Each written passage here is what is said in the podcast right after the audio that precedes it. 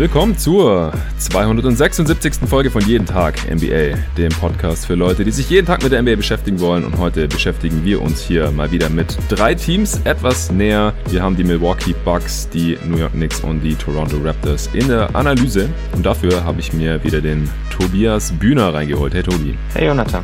Ja, schön, dass du schon wieder am Start bist. Wir haben ja erst am Sonntag unsere große Mock-Trade-Deadline aufgenommen, zusammen mit dem äh, Sven Scherer und dem Julian Lage. Und die Folge kommt bisher extrem gut an. Also ich glaube, so viel Feedback habe ich schon lange nicht mehr bekommen für eine einzelne Episode oder für ein neues Format. Also echt auf allen Kanälen, auf Twitter, über Facebook und Instagram Nachrichten, auch auf Steady, extra irgendwelche E-Mails auch bekommen, neue Supporter bekommen. Deswegen auch, also freut mich wirklich extrem, denn wir haben das sehr lange im Voraus schon geplant gehabt. Ich habe es ja in der letzten Folge schon gesagt, war relativ viel Aufwand, denn man musste sich natürlich in jedes Team reinversetzen, sich mit den Optionen, die die haben, mit der Flexibilität, die diese Teams haben oder eben auch nicht haben, da vertraut machen, überlegen, welche Trades könnten Sinn ergeben, welche Löcher haben die im Kader, welche Spieler könnte man abgeben und so weiter. Und wir wussten auch nicht, was dabei rauskommt. Im Endeffekt hat es uns riesen Spaß gemacht, wir wussten aber auch nicht, wie es ankommen würde und äh, es wird bis heute, jetzt ist Dienstagabend, immer noch fleißig diskutiert über die Trades, die dort stattgefunden haben oder auch nicht stattgefunden haben. Äh, wie gefällt dir denn das Feedback bisher so, Tobi? Mega cool. Also ich freue mich echt, dass das so gut angekommen ist. Ich hatte ein bisschen Angst, dass wir zu nerdig abgerutscht sind, aber das scheint ja doch auch. den Geist deiner Hörer zu treffen. Ja, also ich denke, viele feiern das ab, dass wir dann immer noch über irgendwelche Pick Protections verhandelt haben, dann überlegt haben, äh, welche Trade Exception passt da jetzt noch der Deal rein, wen könnte man noch wohin dumpen und so weiter. Ich denke, viele feiern das ab und die, die es jetzt nicht so interessant finden oder da noch irgendwann aussteigen, die hat es jetzt zumindest nicht gestört. Ich habe sogar mitbekommen, dass der ein oder andere Hörer die Folge zweimal angehört hat, was ich ziemlich crazy finde.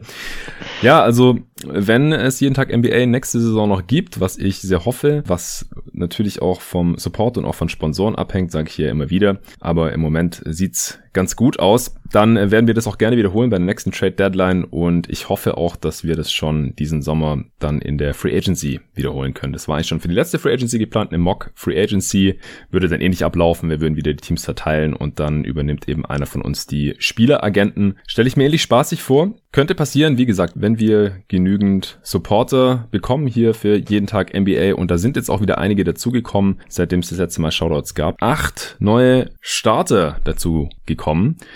Timo Weiß, Carsten Knauer, Manu Schrimkus, Mario Hess, Noah Hasslanger, Steffen Herold, Florian Freier und ein neuer Supporter, der hat mich darum gebeten, dass ich nicht seinen Klarnamen verwende, aber ich kann, wenn ich möchte, seinen Instagram-Handle raushauen. Das ist der AdCorruption86, mit dem war ich auch schon länger in Kontakt. Der hat sich jetzt auch hier dazu entschieden, das Starterpaket abzuschließen. Auf steadyhq.com slash jeden Tag NBA mit 5 Euro im Monat wird man Starter im Team jeden Tag NBA. Bankspieler ist keiner neu dazugekommen, das sind drei Euro im Monat, aber dafür noch zwei All-Stars, der Maximilian Kühn und der Paule Kohlbacher. Vielen, vielen Dank an euch Jungs, an alle Starter und die beiden All-Stars, die jetzt hier neu dazugekommen sind. Denn wie gesagt, ohne euch schaffen wir nicht die nächste Hürde, die 300 bis zum Ende der Regular Season, 300 Supporter. Dann mache ich auf jeden Fall noch die Playoffs und dann schauen wir mal weiter, wie es hier eben aussieht, ob ich die Off-Season und die nächste Regular Season noch weitermachen kann mit im Schnitt 5 Pots in der Woche und eben solchen Formaten wie in der letzten Folge Mock Trade Deadline oder auch in dieser Folge eben die drei Teams in der Analyse und da steigen wir jetzt auch direkt ein. Ah nee, machen wir erst noch den Trade. Es gab einen Trade, tatsächlich.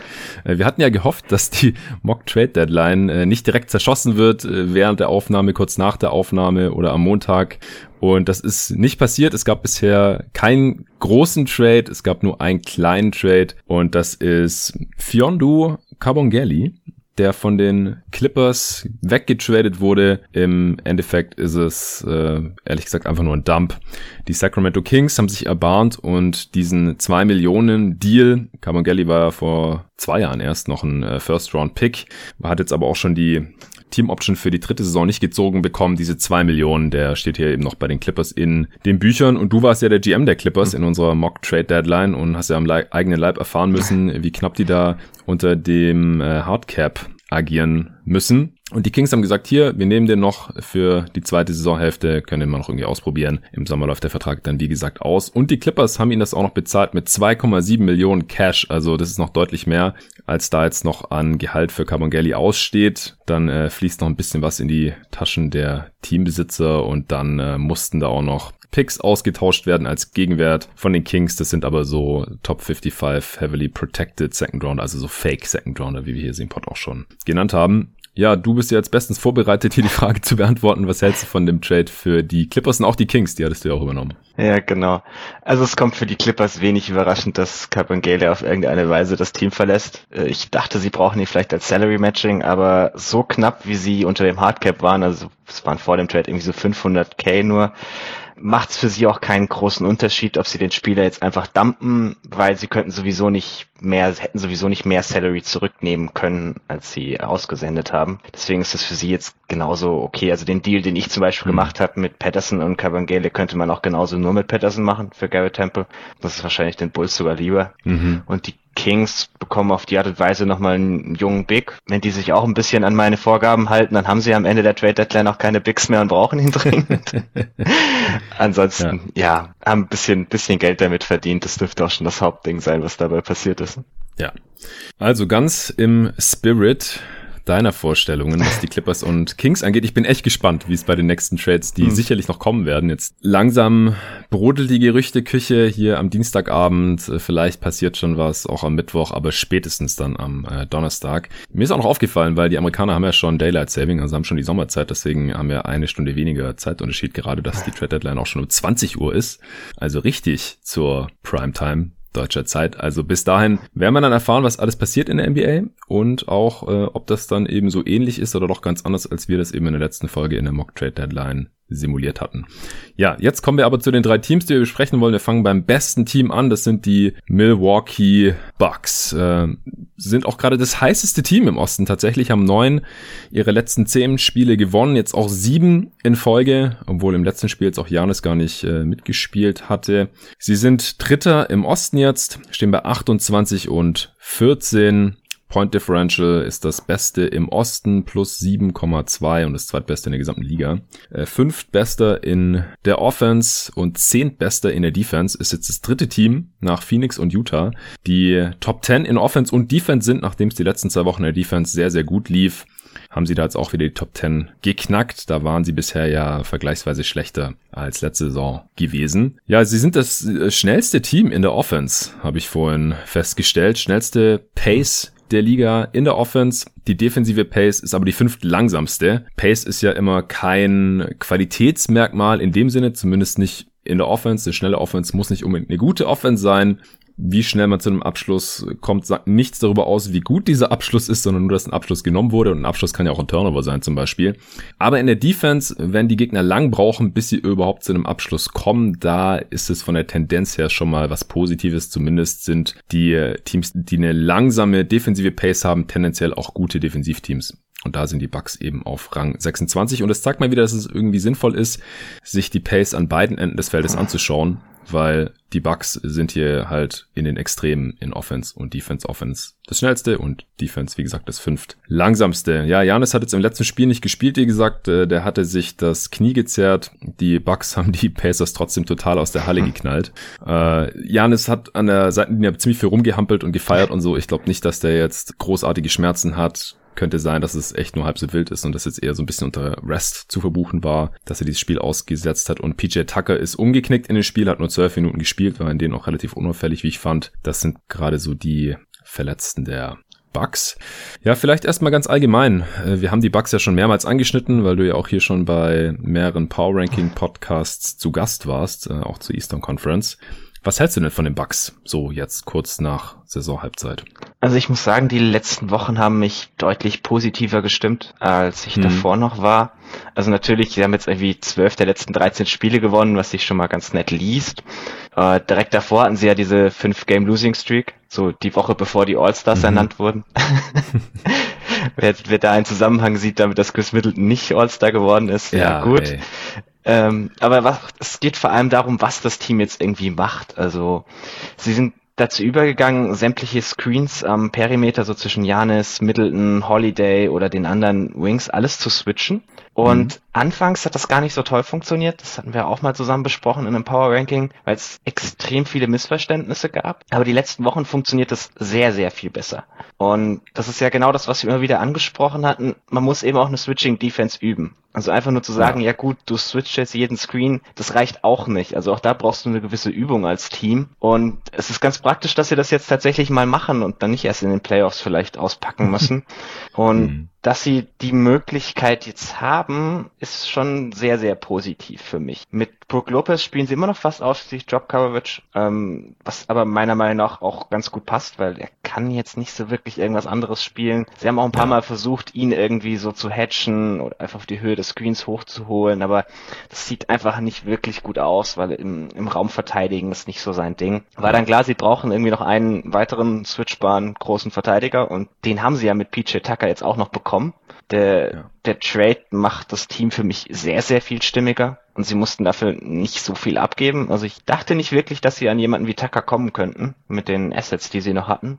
Also ja. ich bin, bin auf jeden Fall deutlich optimistischer, auch gerade was so den Playoff-Ausblick betrifft, als ich es noch vor ein paar Wochen gewesen wäre. Ja, dann äh, sehen wir das relativ ähnlich. Ich hatte dich jetzt noch gar nicht gefragt oder noch keine Gelegenheit, dich zu fragen, was du von dem PJ Tucker Trade hältst. Ich äh, hatte mich hier im Pod ja ein bisschen gewundert, dass Tucker quasi mhm. so günstig zu haben war, weil die Bucks haben ja nicht nur jetzt eben diesen Switchable Defender reinbekommen, der auch den Eckendreier trifft. Normalerweise müssen wir mal sehen. Äh, wie gesagt, wir hatten jetzt so gut wie keine Sample Size leider hier vor der Aufnahme mit PJ Tucker. Aber wir haben gesagt, wir machen es jetzt einfach trotzdem.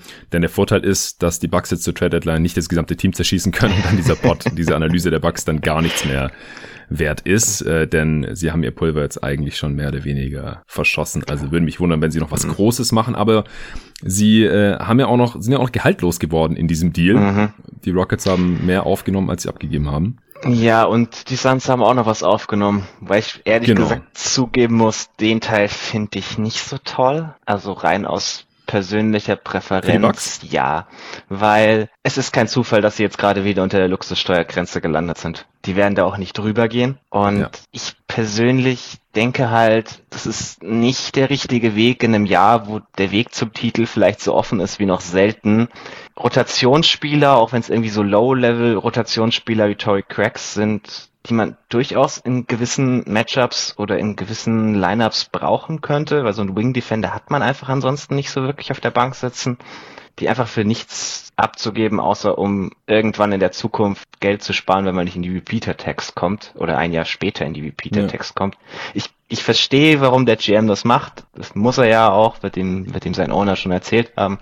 Äh, aber aus einer rein sportlichen Perspektive, wenn ich Fan des Teams wäre, wird mich das nicht unbedingt begeistern, um ehrlich zu sein. Ja, nach der Mock Trade Deadline äh, kam auch die Frage, auf Twitter, äh, ob wir nicht hier und da ein paar Fachbegriffe, was das CBA angeht und Trade, Regularien und so nochmal erklären könnten oder ob ich da nochmal einen extra Pod hätte zu machen können oder so oder ob ich das in Zukunft noch mache. Ich, ich frage mich da immer so ein bisschen, die Leute, die es interessiert, die wissen es wahrscheinlich schon und die, die es nicht interessiert, den kann man es wahrscheinlich nicht in zwei Minuten erklären.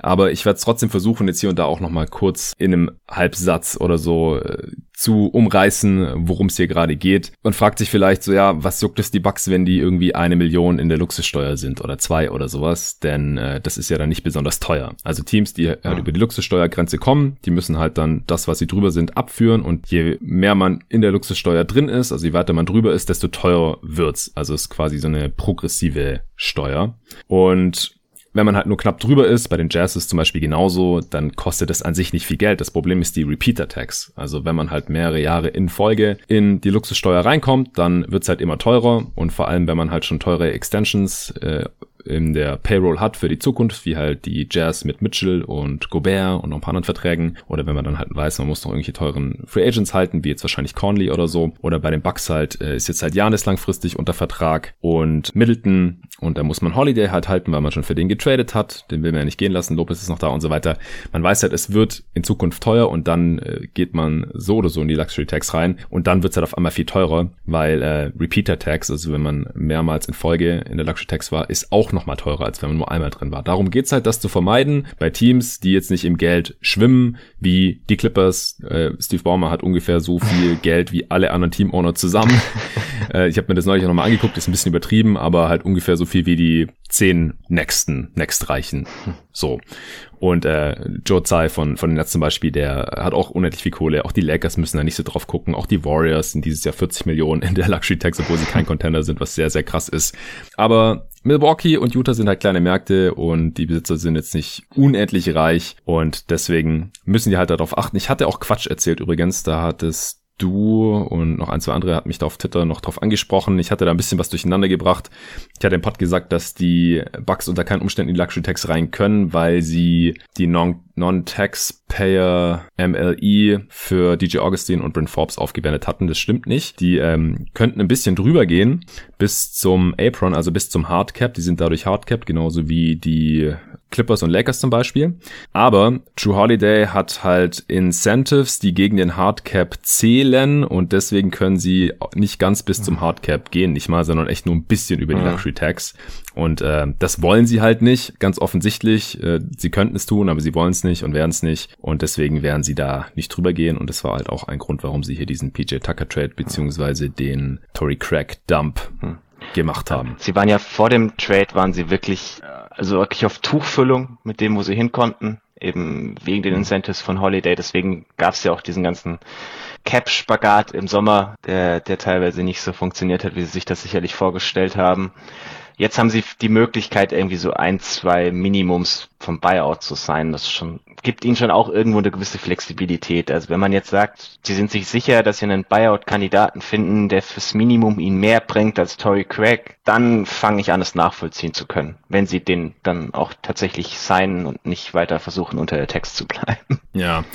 Ich glaube halt, dass Tory Craig einfach nicht so super viel Wert hat, weil er ist kein richtiger 3D-Spieler, weil sein Dreier einfach zu schlecht ist. Mhm. Also ich habe mir das auch nochmal genau angeschaut, weil er jetzt auch bei den Suns ist und ich mich halt gefragt habe, wird er dann da eingesetzt? Mhm. Und ich finde halt äh, Abdel Nader zum Beispiel einen deutlich besseren Spieler, einfach weil er werfen kann und defensiv auch ganz gut ist und noch ein bisschen mehr kann als nur das.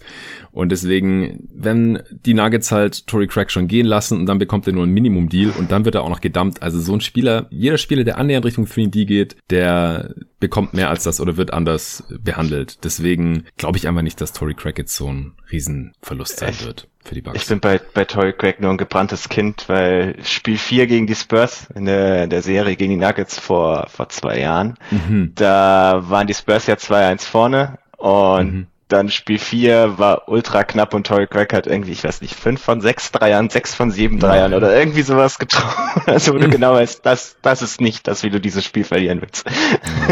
Oh okay. also er hatte zumindest ein Spiel in seinem Leben, wo er den Dreier getroffen hat, sagen wir es so. Ja, und er ist ein solider Defender, aber wie ja, es auch schon. Also er, das war auch der, der Hauptgrund, warum er damals geholfen hat, weil sie haben ihn dann irgendwie eingewechselt und halt gegen DeRozan gestellt. Ja. Dadurch konnte Gary Harris dann gegen Derek White verteidigen und dann hat ihre ganze Aufstellung halt mehr Sinn gemacht. Also er hat schon irgendwo einen Verwendungszweck, den ich halt bei den Bucks auch sehen könnte, gerade wenn sie mm. irgendwie gegen die Netz ran müssen oder so, mm. wo du nicht genug gute Perimeterverteidiger haben kannst. Ja, das stimmt schon. Ja, also den Tucker Trade sehen wir dann beide unterm Strich auf jeden Fall als positiv, denn es ist ja nicht nur so, dass man das als Team üben muss, trainieren muss, Switching, sondern dass es auch Spieler, also wenn man mhm. da Erfahrung drin hat, dann geht es einfach besser oder vor allem wenn du da einen Kommunikator drin hast oder jemanden, der die anderen so ein bisschen dirigieren kann und das kann halt PJ Tucker auch, weil er einfach seit Jahren mhm. mehr geswitcht hat als ungefähr jeder andere Spieler. Also ich habe tatsächlich gesehen, ich glaube Kevin Pelton hatte das geschrieben nach dem Trade, dass äh, seit Tucker bei den Rockets angeheuert hatte, dass keiner, kein Spieler, der als Big gelistet wird, außer Clint Capella mehr Screens geswitcht hat seither. also es gibt de facto ja. keinen anderen Spieler außer Clint Capella, der erfahrener ist in dieser mhm. Geschichte als PJ Tucker und das können die Bucks halt gebrauchen, denn letztes Jahr in den Playoffs haben sie nicht geswitcht, beziehungsweise wenn sie es mal mhm. gemacht haben, war das katastrophal. und das war halt ein großes Manko oder ein großer Kritikpunkt an Coach Budenholzer.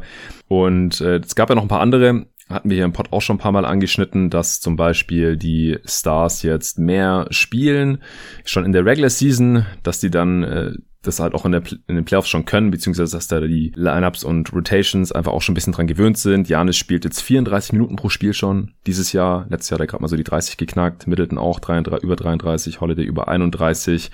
Was mir bei Janis heute auch aufgefallen ist, der spielt auch immer mehr mhm. von Monat zu Monat. Also wirklich ramping up hier sozusagen. Im Dezember waren es 32 Minuten pro Spiel, Januar 34, Februar 35 und jetzt im März ja. über 35 Minuten pro Spiel. Und das Krasse ist, er spielt auch dabei immer besser.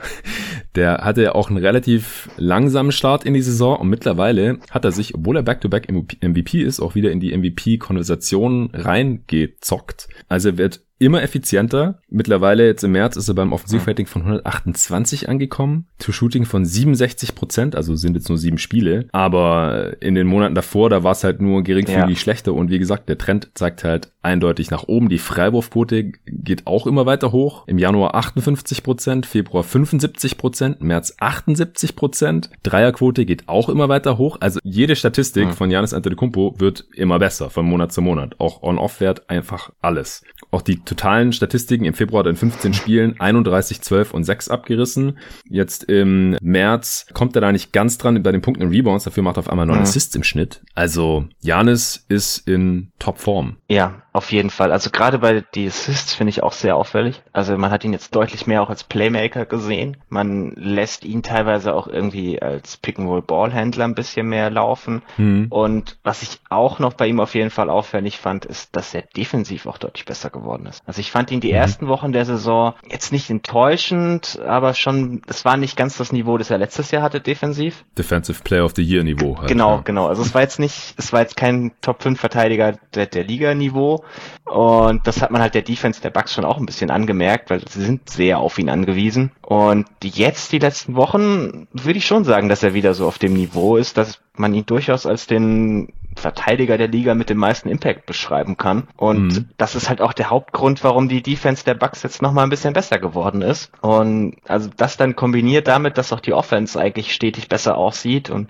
du hast ja die, die Freiwurfquote angesprochen. Da hatten wir uns ja Anfang der Saison auch ein bisschen Sorgen gemacht. Er ist jetzt vor allem auch im Schnitt fünf Prozent wieder hoch vom Vergleich zum letzten Jahr, wo es ja auch ein bisschen ja. nicht so geil aussah. Also alles bei Janis weist schon so in die richtige Richtung und wenn man sagen, nur rein die Leistung betrachtet, hat er definitiv inzwischen wieder was in den Top 5 der MVP-Konversation verloren, meiner Meinung nach. Ja, das denke ich auch. Kann man nicht vorstellen, allein wegen Voter Fatigue und weil, obwohl mhm. es ein Regular Season Award ist, die Leute einfach diese ja. Playoff-Schmach im Hinterkopf haben werden, die Leute, die für den MVP Award abstimmen, dass es nicht werden wird. Aber er ist völlig zu Recht in dieser Konversation drin, auf jeden Fall, als einer der besten Regular Season Spieler auch wieder in dieser Saison. Und ja, was den Impact angeht, was ich, was mir da noch ein bisschen sauer aufgestoßen ist, dass, also letztes Jahr war ja die Rim Protection der Bucks unglaublich. Mhm. Also mit Brook Lopez, äh, dem anderen Lopez Bruder noch, mit äh, Robin Lopez und halt auch mit Janis haben halt die Gegner äh, sehr wenig Würfe am Ring überhaupt nur genommen und wenn, dann haben sie die sehr, sehr schlecht getroffen. Und also das war wirklich auf einem abartigen Niveau. Und dieses Jahr ist es halt nur noch gut mit Janis und Lopez auf dem Feld. Also denkst du auch, dass das eher noch ein bisschen äh, mit dem Beginn der Saison zu tun hat, weil Janis da nicht ganz auf der Höhe war oder hat der Lopez aus deiner Sicht auch abgebaut oder hast du da irgendeine Erklärung für? Ist dir das auch aufgefallen? Ja, also es ist mir bis zu einem gewissen Grad schon auch aufgefallen. Wobei ich auch sagen muss, ich habe das Gefühl, das ist auch ein bisschen den Spielern um ihn herum geschuldet. Also sie lassen schon vom Perimeter einfach mehr Drives in Richtung Korb zu, mhm. weil sie mehr Verteidiger in der Rotation haben, die wirklich schwächer sind. Also gerade ich denke irgendwie so an DJ Augustin, Brent Forbes, das sind jetzt einfach Spieler, die in der Isolation nur gegen die allerwenigsten Ballhändler irgendwie vor dem Bann bleiben können. Hm. Und dann völlig egal, ob das irgendwie ein kleiner Ballhändler oder nach einem Switch ein größerer Ballhändler oder was auch immer ist. Und also du, du bist da schon sehr, sehr anfällig für Drives und ich hatte teilweise das Gefühl, die Bugs versuchen ein bisschen mehr die Dreier der Gegner zu limitieren, also dass sie ein mhm. bisschen weniger Versuche abgeben. Das war letztes Jahr auch ganz extrem, dass sie wahnsinnig viele Dreier abgegeben haben. Ähm, aber man merkt auch, sie konzentrieren sich jetzt wieder ein bisschen mehr auf die Rim Protection. Jetzt, wenn alle fit sind, sind es auch weniger schwache Verteidiger in der Rotation. Gerade jetzt äh, mit Augustin wieder einer weniger. Also ich fand das schon auch tatsächlich ein bisschen auffällig. Äh, jetzt die letzten Wochen muss ich aber sagen, ist mir das nicht mehr aufgefallen. Also rein gefühlt ist es wieder auf dem Niveau vom letzten Jahr für mich. Ja, ich habe jetzt gerade nochmal geschaut, also mit äh, Brooke und Janis auf dem Feld, die äh, Attempt Rate ist laut Clean the Glass sogar ein bisschen niedriger, von 27 auf 25 Prozent runtergegangen. Mhm. Aber die Quote, die war letztes Jahr halt bei bisschen über 50 Prozent. Mhm. ist halt richtig krass. Und dieses ja. Jahr ist sie halt bei über 58 Prozent. Das ist schon ein Riesenunterschied. Kann auch ja, ein bisschen Brooke, fluky sein irgendwie noch, aber. Ja, ich finde auch Brooke Lopez sieht dieses Jahr nicht ganz so gut aus wie letztes Jahr. Ja, also glaube ich auch. Bis, bisschen, bisschen lateral, langsamer, kommt nicht mehr ganz so einfach vor seinen Gegenspieler dann, weil du musst ja auch, also Rim Protection, klar, die Blocks sehen immer schön aus, wenn da jemand von der Seite reinfliegt, aber 90 Prozent von Rim Protection ist einfach, dass der Rim Protector vor dem Gegenspieler da ist und den Korb zumacht. Ja. Und da habe ich bei Lopez ein bisschen das Gefühl, dass er ein bisschen langsamer geworden ist. Kann natürlich auch sein, weil sie halt keine lange Offseason hat. Ist jetzt auch nicht mhm. mehr der Jüngste. Ja. Also Age 32 Season. Ja, also vielleicht ist da auch so ein bisschen im Zusammenhang, aber. Ja, ja also es ist ja auch nicht nur so, also er blockt ja auch tatsächlich weniger Würfe. Also, mhm. wie gesagt, das ist nur ein kleiner Teil der Rim Protection. Man contestet sehr viel mehr Würfe als Rim Protector, als man dann tatsächlich blockt. Aber letztes Jahr hat er von der Possessions über vier Blocks gehabt und dieses Jahr nur noch 2,4. Also, mhm. bisschen mehr als die Hälfte. Und Würfe, die man nicht blockt, haben natürlich dann noch eine Chance reinzugehen irgendwie. und wahrscheinlich äh, ist er dann auch ein bisschen weniger furchteinflößend. Aber gut, unterm Strich, denke ich, ist es trotzdem noch ausreichend. Letztes ja. Jahr war das halt eine historisch, historisch gute Rim Protection und dieses Jahr ist sie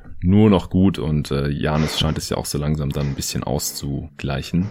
Und die Defense kommt ja. Und wenn sie dann halt auch noch switchen können und nicht so sehr auf äh, mhm. äh, die Drop-Coverage angewiesen sind, dann ist es ja auch nicht mehr so wichtig einfach. Ja, würde ich dir auf jeden Fall zustimmen. Brook Lopez ansonsten offensiv äh, hat er sich ja ziemlich erholt. Der äh, ist deutlich effizienter als letztes Jahr. Auch so effizient wie schon seit langem nicht mehr. Das letzte Mal irgendwann in Brooklyn. Äh, 117er Offensivrating. Ich finde, bei ihm wird immer so ein bisschen zu viel auf der Dreierquote rumgehackt. Letztes Jahr 31 Prozent, dieses Jahr 34 Prozent. Das ist jetzt nicht super effizient. 34 Prozent ist im Halbfeld aber durchaus ein effizienter Wurf. Und in Transition nimmt er jetzt nicht so viele. Also das sind fast alles Halbfelddreier. Hm. Und er hat halt auch Gravity. Also ich glaube, das wird man nicht beschreiten. Das sind äh, auch teilweise ziemlich schwierige Dreier noch er ist halt auch, das hat man jetzt vor allem im Spiel ohne Janis gesehen, er kann halt auch noch sehr viel mehr als einfach nur irgendwelche Catch-and-Shoot-Dreier reinhauen. Immer noch. Also, egal ob das jetzt mal hier und da ein Post-Up ist oder halt auch Pick-and-Rolls. Er kann da auch Alley-Oops äh, reinslammen oder halt irgendwelche Lobs fangen und dann halt erst hochgehen und so. Also, im, im ersten Viertel vor allem hat er da halt Bonus ja. äh, ziemlich nass gemacht. Also, Miles Turner hat halt auch nicht gespielt. Das war natürlich von Vorteil und auch ein großer Grund, wieso die Bucks da irgendwie ohne Janis äh, über 140 Punkte, ich glaube genau 140 Punkte äh, rausgehauen haben. Aber ich finde Brook Lopez diese Saison äh, durchaus noch sehr, sehr brauchbar offensiv. Ja, würde ich auf jeden Fall zustimmen.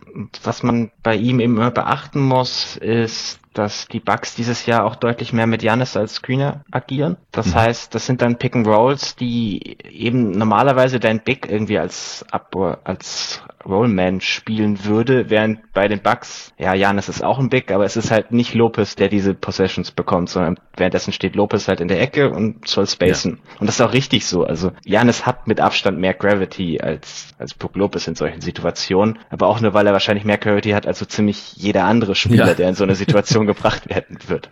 Ja. Deswegen, also ich finde das auch mal so ein bisschen zu sehr simplifiziert zu sagen, ja, der kann doch eigentlich nichts außer so ein bisschen in der Ecke stehen. Das ist halt PJ Tucker jetzt tatsächlich. Ja. Aber Brook Lopez genau. hat schon noch ein bisschen mehr Skillset. Ja, also ich glaube, offensiv hat fast jeder Spieler mehr Skills als PJ Tucker.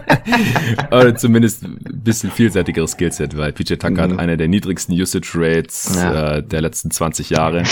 Von Spielern, die mehr als 25 Minuten spielen, hatte nur Jason Collins von den Nets 2005 oder so, habe ich auch äh, im Zuge des Trades irgendwo gelesen, eine niedrigere Usage.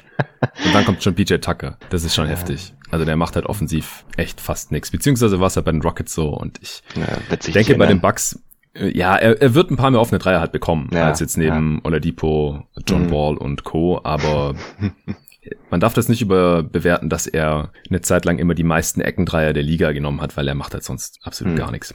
Aber nichtsdestotrotz äh, auf jeden Fall ein sinnvoller Spieler, ein guter Trade äh, für die Offseason, keine Frage. Ja, was hattest du denn noch so aufgeschrieben im Hinblick auf die Bugs? Magst du noch irgendwie bezüglich Chris Middleton nochmal ranten, dass er kein ja, All-Star geworden ist? Klingt, klingt doch gut. Also, dass, dass er kein All-Star ist, ich glaube, das brauchen wir jetzt nicht nochmal aufzumachen. Ich war dein Rant dazu ja schon ausreichend. Äh, kann ich nur 100%ig unterschreiben. Also wenn sie nicht in der Woche vorher irgendwie fünf Spiele verloren hätten und zweimal Nick Nurse sich halt in den Kopf gesetzt hat, dass er in der zweiten Hälfte Middleton jedes Mal trappt, wenn der den Ball bekommt, dann mhm. wäre er auch All-Star geworden, was allein schon eine traurige Aussage ist. Was mhm. mich ein bisschen interessieren würde, ich, ich komme gleich noch zu ein bisschen mehr Kontext, aber wir haben ja vor der Saison diese Top 25 Rankings gemacht. Ich hatte ihn da, wenn ich mich richtig erinnere, mit Abstand am höchsten auf Platz 17. Ich ja. muss ehrlich gesagt zugeben, ich fühle mich da nicht völlig daneben, wenn ich mir so die Saison bisher angucke. Also ich weiß nicht, ob ich viel mehr als 17 Spieler zusammenbekommen würde, die ich bisher diese Saison rein von der Leistung her über ihm sehen würde. Mhm. Hättest du ihn jetzt in deiner Top 25 so mal total auf oh, den Spot gestellt? Ist jetzt sehr aus der Hüfte geschossen, weil das liegt ja nicht nur an Middleton, ja. sondern auch noch an ja, 24 nee, nee, anderen klar, Spielern, nee, aber ich glaube schon. Mhm. Also also allein Kemba dürfte jetzt rausgefallen mhm. sein. Den hatte ich zum Beispiel drin. Mhm.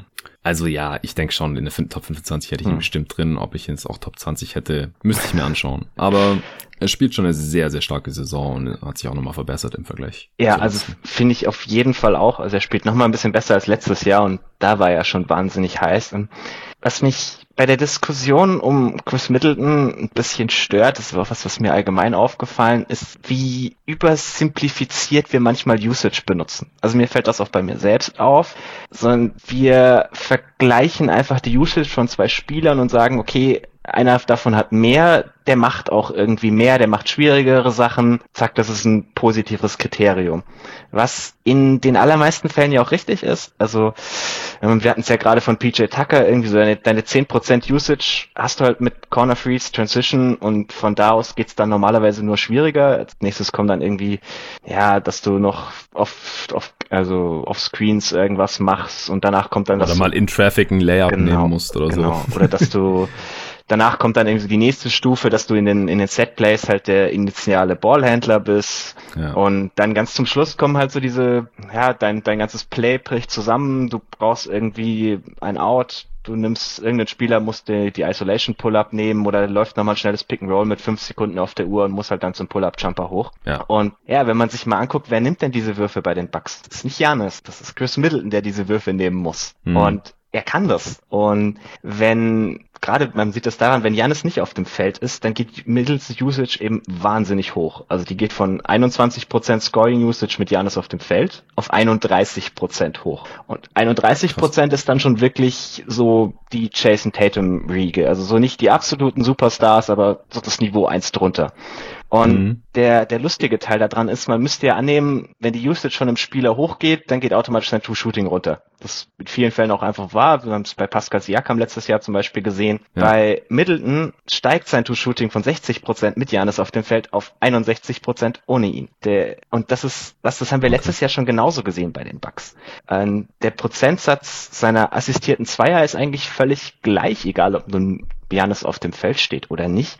Also die, die Würfe, die da mehr dazukommen, ist eben, weil Middleton in diesen initialen Pick and Rolls den Ballhändler spielen darf, wenn Janis nicht auf dem Feld steht. Also er, mhm. er ist dann derjenige, der irgendwie die Set Plays ausführt und das sind, das sind keine einfachen Würfe, die du mit sowas generierst. Also es gibt schon einen Grund, warum ein guter Pick and Roll Ballhändler zu sein irgendwie einer der wichtigsten Fähigkeiten in der Liga ist. Aber es sind auch nicht die allerschwierigsten Würfe, die Middleton da irgendwie fehlen würden, um jetzt die Usage von eben einem, Jason Tatum zu haben. Ich ziehe den Vergleich jetzt immer wieder, weil wir kurz vor kurzem die Diskussion hatten. Ich weiß leider mhm. gerade nicht mehr, mit wem ich sie genau hatte. Ich glaube mit Nico äh, und bestimmt okay. mit David. das müsstest du doch eigentlich noch äh, wissen, ob du mit einem äh, Fanboy ja, ja, genau. Also, also wenn es Tatum gegen Middleton ist, muss, muss David irgendwo dabei gewesen sein.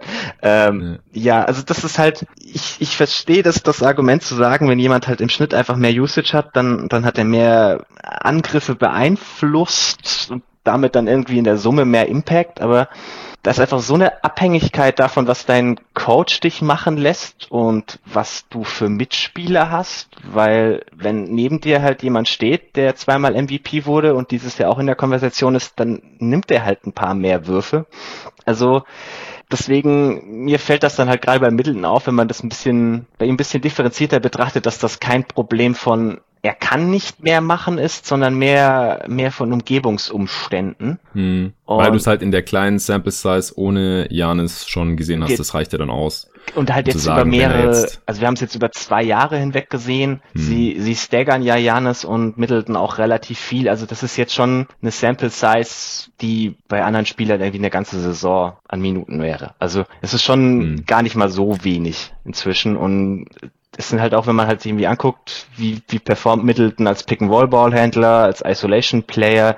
Also er war letztes Jahr jeweils über dem 70. Percentile oder über dem 80. Percentile sogar in den Kategorien. Dieses Jahr ist er auch jeweils über dem 70. Percentile.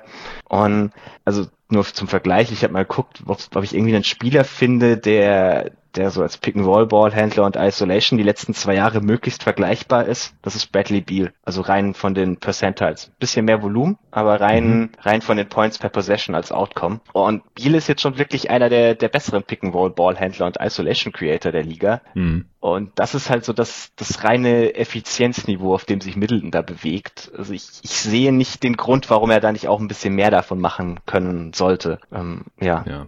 Also ein Gegenargument oder was hier zu bedenken wäre, ist wahrscheinlich, dass wenn Janis nicht drauf ist, dann sind halt tendenziell auch nicht die besten mhm. Defender des Gegners drauf. Richtig. Wahrscheinlich, weil die gegnerischen Coach, Coaches werden das ja äh, nach Möglichkeit dann werden dann so rotieren, dass natürlich die besten Defender drauf sind, wenn der MVP mhm. drauf ist und dann halt Middleton so ein bisschen gegen schlechtere Ge Gegner fiesten. Prinzipiell richtig. Janis hat aber auch so dieses komische Auswechslungsschema, ja, das ja, auch ein, ein Rudi Gobert zum Beispiel hat. Also er geht, genau, er geht wahnsinnig früh raus. Also da sind dann schon noch ein paar Minuten, wo sie hauptsächlich gegen Starting-Lineups spielen. Hm, ja, ist mir bewusst, äh, aber wie ja, gesagt, so tendenziell, glaube ich, wäre das halt schon mal so die mhm. Richtung.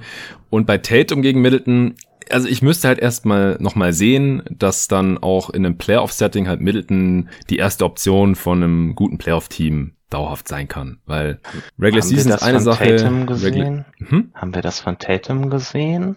Finde ich schon. Also klar, okay. er hatte auch ineffizientere Serien dabei und so. Aber ich finde es schon ein Unterschied, ob halt der gegnerische Coach äh, in erster Linie gegen dich yeah. als erste Option gameplant oder gegen den MVP. Der, der, der Teil, den ich meinte, war jetzt nicht, ob er, ob er effizient war, sondern ob er die erste Option war, weil Nick Nurse hat nicht Box and One gegen Jason Tatum laufen lassen letztes Jahr in den Playoffs. Ja, ja, ja. Okay. Das ist, äh, ist ein gutes Gegenargument auf jeden Fall. Aber ich würde trotzdem sagen, dass Tatum halt in der, in der, in der schwierigeren Rolle war oder zumindest ja, ja. Ja, genau, einfach mehr Aufmerksamkeit mhm. bekommen hat. Also ist vielleicht näher dran, als man im ersten Moment denken würde, aber wie gesagt, ich glaube noch nicht zu 100% dran bei, bei Middleton. Also es deutet viel darauf hin, dass er es auch als erste Option könnte oder eine größere Rolle könnte und so weiter. Aber in erster Linie sehen wir ihn halt als hm. Co-Star von Janis. Ja, vielleicht, vielleicht, vielleicht ist doch Tatum der falsche Vergleich, weil Tatum zieht, ich weiß jetzt gar nicht mehr genau, wo ich ihn hatte, aber geht ja schon eher Richtung Top 15. Ich hatte ihn ja sogar, ich hatte ihn ja vor Middleton. Ich glaube, ich hatte ihn irgendwie so 15, 14 oder so. Ich hatte ähm, glaube ich, auf 12 oder so. Äh, der, also der Vergleich für einen Top 25 Spieler wäre halt eher, keine Ahnung, Donovan Mitchell oder so. Hm, ja, oder wir hatten auch, auch die Diskussion, ich glaube, das war Anfang der Saison oder vor der Saison mit Bradley Beal. Ja, ja, genau. Ob, wir, genau. ob man lieber Bradley Beal anstatt ja, Middleton bei ja. den Bucks hätte. Ja, und da, also das ist dann schon eher die Regel, wo ich mir nicht mehr so sicher wäre. Ja, also Beal, ich, du hast, hast ja gerade selber auch gesagt, mhm. für mich ist er halt auf jeden Fall noch ein besserer Volumenscorer als Middleton. Mhm. Also ob Middleton halt bei der Effizienz als erste Option über 30 Punkte raushauen könnte, weiß ich nicht. Aber ich halte Middleton für den besseren Passer und auch für den besseren Defender. Und dann ist halt die Frage, was ist dir da als wichtiger? Also und Middleton hat auch dieses Jahr echt im Playmaking nochmal einen Fortschritt gemacht. Gerade ja, ja, genau. Also er ist zum letzten Jahr. Gerade so als Pick ohne Frage der bessere Playmaker. Mhm. Ja, ohne Frage der bessere Playmaker als Bradley Beal. Das äh, will ich gar nicht in Frage stellen. Aber dieses äh, High-Level Scoring, Ultra mhm. Mhm. Scoring, effizient, das ist halt das, was ein Contender wahrscheinlich gerade neben, neben Janis dann mhm. braucht im Halbfeld eher. Aber es, es ist wahrscheinlich knapper, als, als man erst mal denkt und als auch ich in dem Moment gedacht hatte. Und auch bei, bei Tatum vs. Middleton. Ich würde halt auch, auch gerne mal sehen, wie Bud einfach mehr Pick'n'Rolls laufen lässt. Mhm. Es ist immer noch, also die, die Offense ist ein bisschen, bisschen Screen-heavier geworden, auch gerade so, so Off-Ball-Screen-mäßig, aber es ist immer noch sehr, ich will es jetzt gar nicht stagnierend nennen, aber es ist nicht, nicht viel mit Movement in der Offense. Es ist mhm. relativ viel Standstill. Und ich glaube, es gäbe Möglichkeiten, um einen, um einen Pull-Up-Shooter wie Middleton ein bisschen besser zu optimieren. Ob mhm. das Janis optimiert, ist vielleicht ein anderes Thema, aber darum geht's am Ende dann mit den Bugs wahrscheinlich eher. Aber ich könnte mir halt vorstellen, dass du da ein bisschen mehr machen könntest als das, was ich von Bud bisher gesehen habe. Ja. Auch äh, übrigens schönes Beispiel, letzte Nacht ohne Janis lief da natürlich auch viel über, über mhm. Middleton. Aber ah, die Bugs haben auch ungefähr jeden Dreier getroffen, das war schon heftig. Das, äh, davon kann man halt auch nicht in jedem Spiel ausgehen. Nee, nee. Ja, äh, eine Sache noch, vorhin als wir über Tucker und Janis gesprochen mhm. haben, äh, hätte ich das auch noch erwähnen sollen. Janis spielt ja sehr wenig als nomineller einziger Big oder als Center. Einfach weil er da auch nicht so Bock mhm. drauf hat. Äh, kennen wir auch von vielen anderen Forward-Types, äh, die keinen Bock haben, zumindest in Regular Season dauerhaft als Center aufzulaufen. Aber wenn, dann äh, zerstören die Bugs halt komplett, weil das kann man einfach nicht verteidigen. Janis mit vier Shootern, äh, die dann halt auch alle äh, noch schnell unterwegs sind, als wenn der eine Shooter davon halt Brook Lopez ist. Oder sich DJ Wilson oder so bisher oder Bobby Portis. Ich glaube, mit Tucker könnte das nochmal besser funktionieren, halt defensiv und weil man dann halt alles switcht und wenn er seine Eckendreier wieder trifft, dann ja, ist halt dann die Frage, wer ist jetzt nominell der Big, Tucker oder Janis? Janis würde dann halt sagen, hey, Tucker ist der Center, aber offensiv könnte ich mir halt vorstellen, dass es ähnlich funktioniert wie Janis mit äh, vier Guards und Wings bisher. Ja, das hat ja auch dieses Jahr, wenn sie es irgendwie mit, mit Bobby Portis, also das ist ja eigentlich, das ist ja die Rolle, die Tucker ersetzt. Es ist nicht unbedingt Brook Lopez, sondern es ist Bobby Portis. Und wenn man hm. ja, den ja, genau. Vergleich nimmt, dann wird man plötzlich sehr, sehr optimistisch. Ja, genau. Also defensiv vor allem. Also offensiv ist ja mhm. Portis diese Saison mhm. schon ganz gut unterwegs. Ich weiß nicht, trifft er immer noch 48 Prozent seiner Welche? Dreier? Nee, 47. Also ich habe hab jedenfalls gerade mal kurz die Stats aufgemacht. Also mit Janis und ohne Brook Lopez haben sie plus 13er Net Rating. Das ist schon nicht ja. übel. Ja, das ist krass. Ja, allgemein muss man sagen, dass äh, mal abgesehen von den 34 Prozent von Brook Lopez, die ich vorhin schon erwähnt habe, und halt Janis eigener Dreierquote, die äh, immer noch unter 30 Prozent ist, immer noch alle Bugs unglaublich gut treffen. Äh, mit Wilson und Craig hat man noch äh, zwei Spieler weggetradet jetzt, die als einzige so im mittleren 30er Bereich getroffen haben und ansonsten Middleton 43 Prozent, Holiday 38 Prozent, DiVincenzo 37, Connaughton 41 und Bryn, Bryn Forbes 46 Prozent. Das ja, der hat ja letztens auch mal wieder so ein Seven von Seven Spiel gehabt. Also hm. man, man, guckt, man guckt ihm woanders lieber zu als bei den Spurs.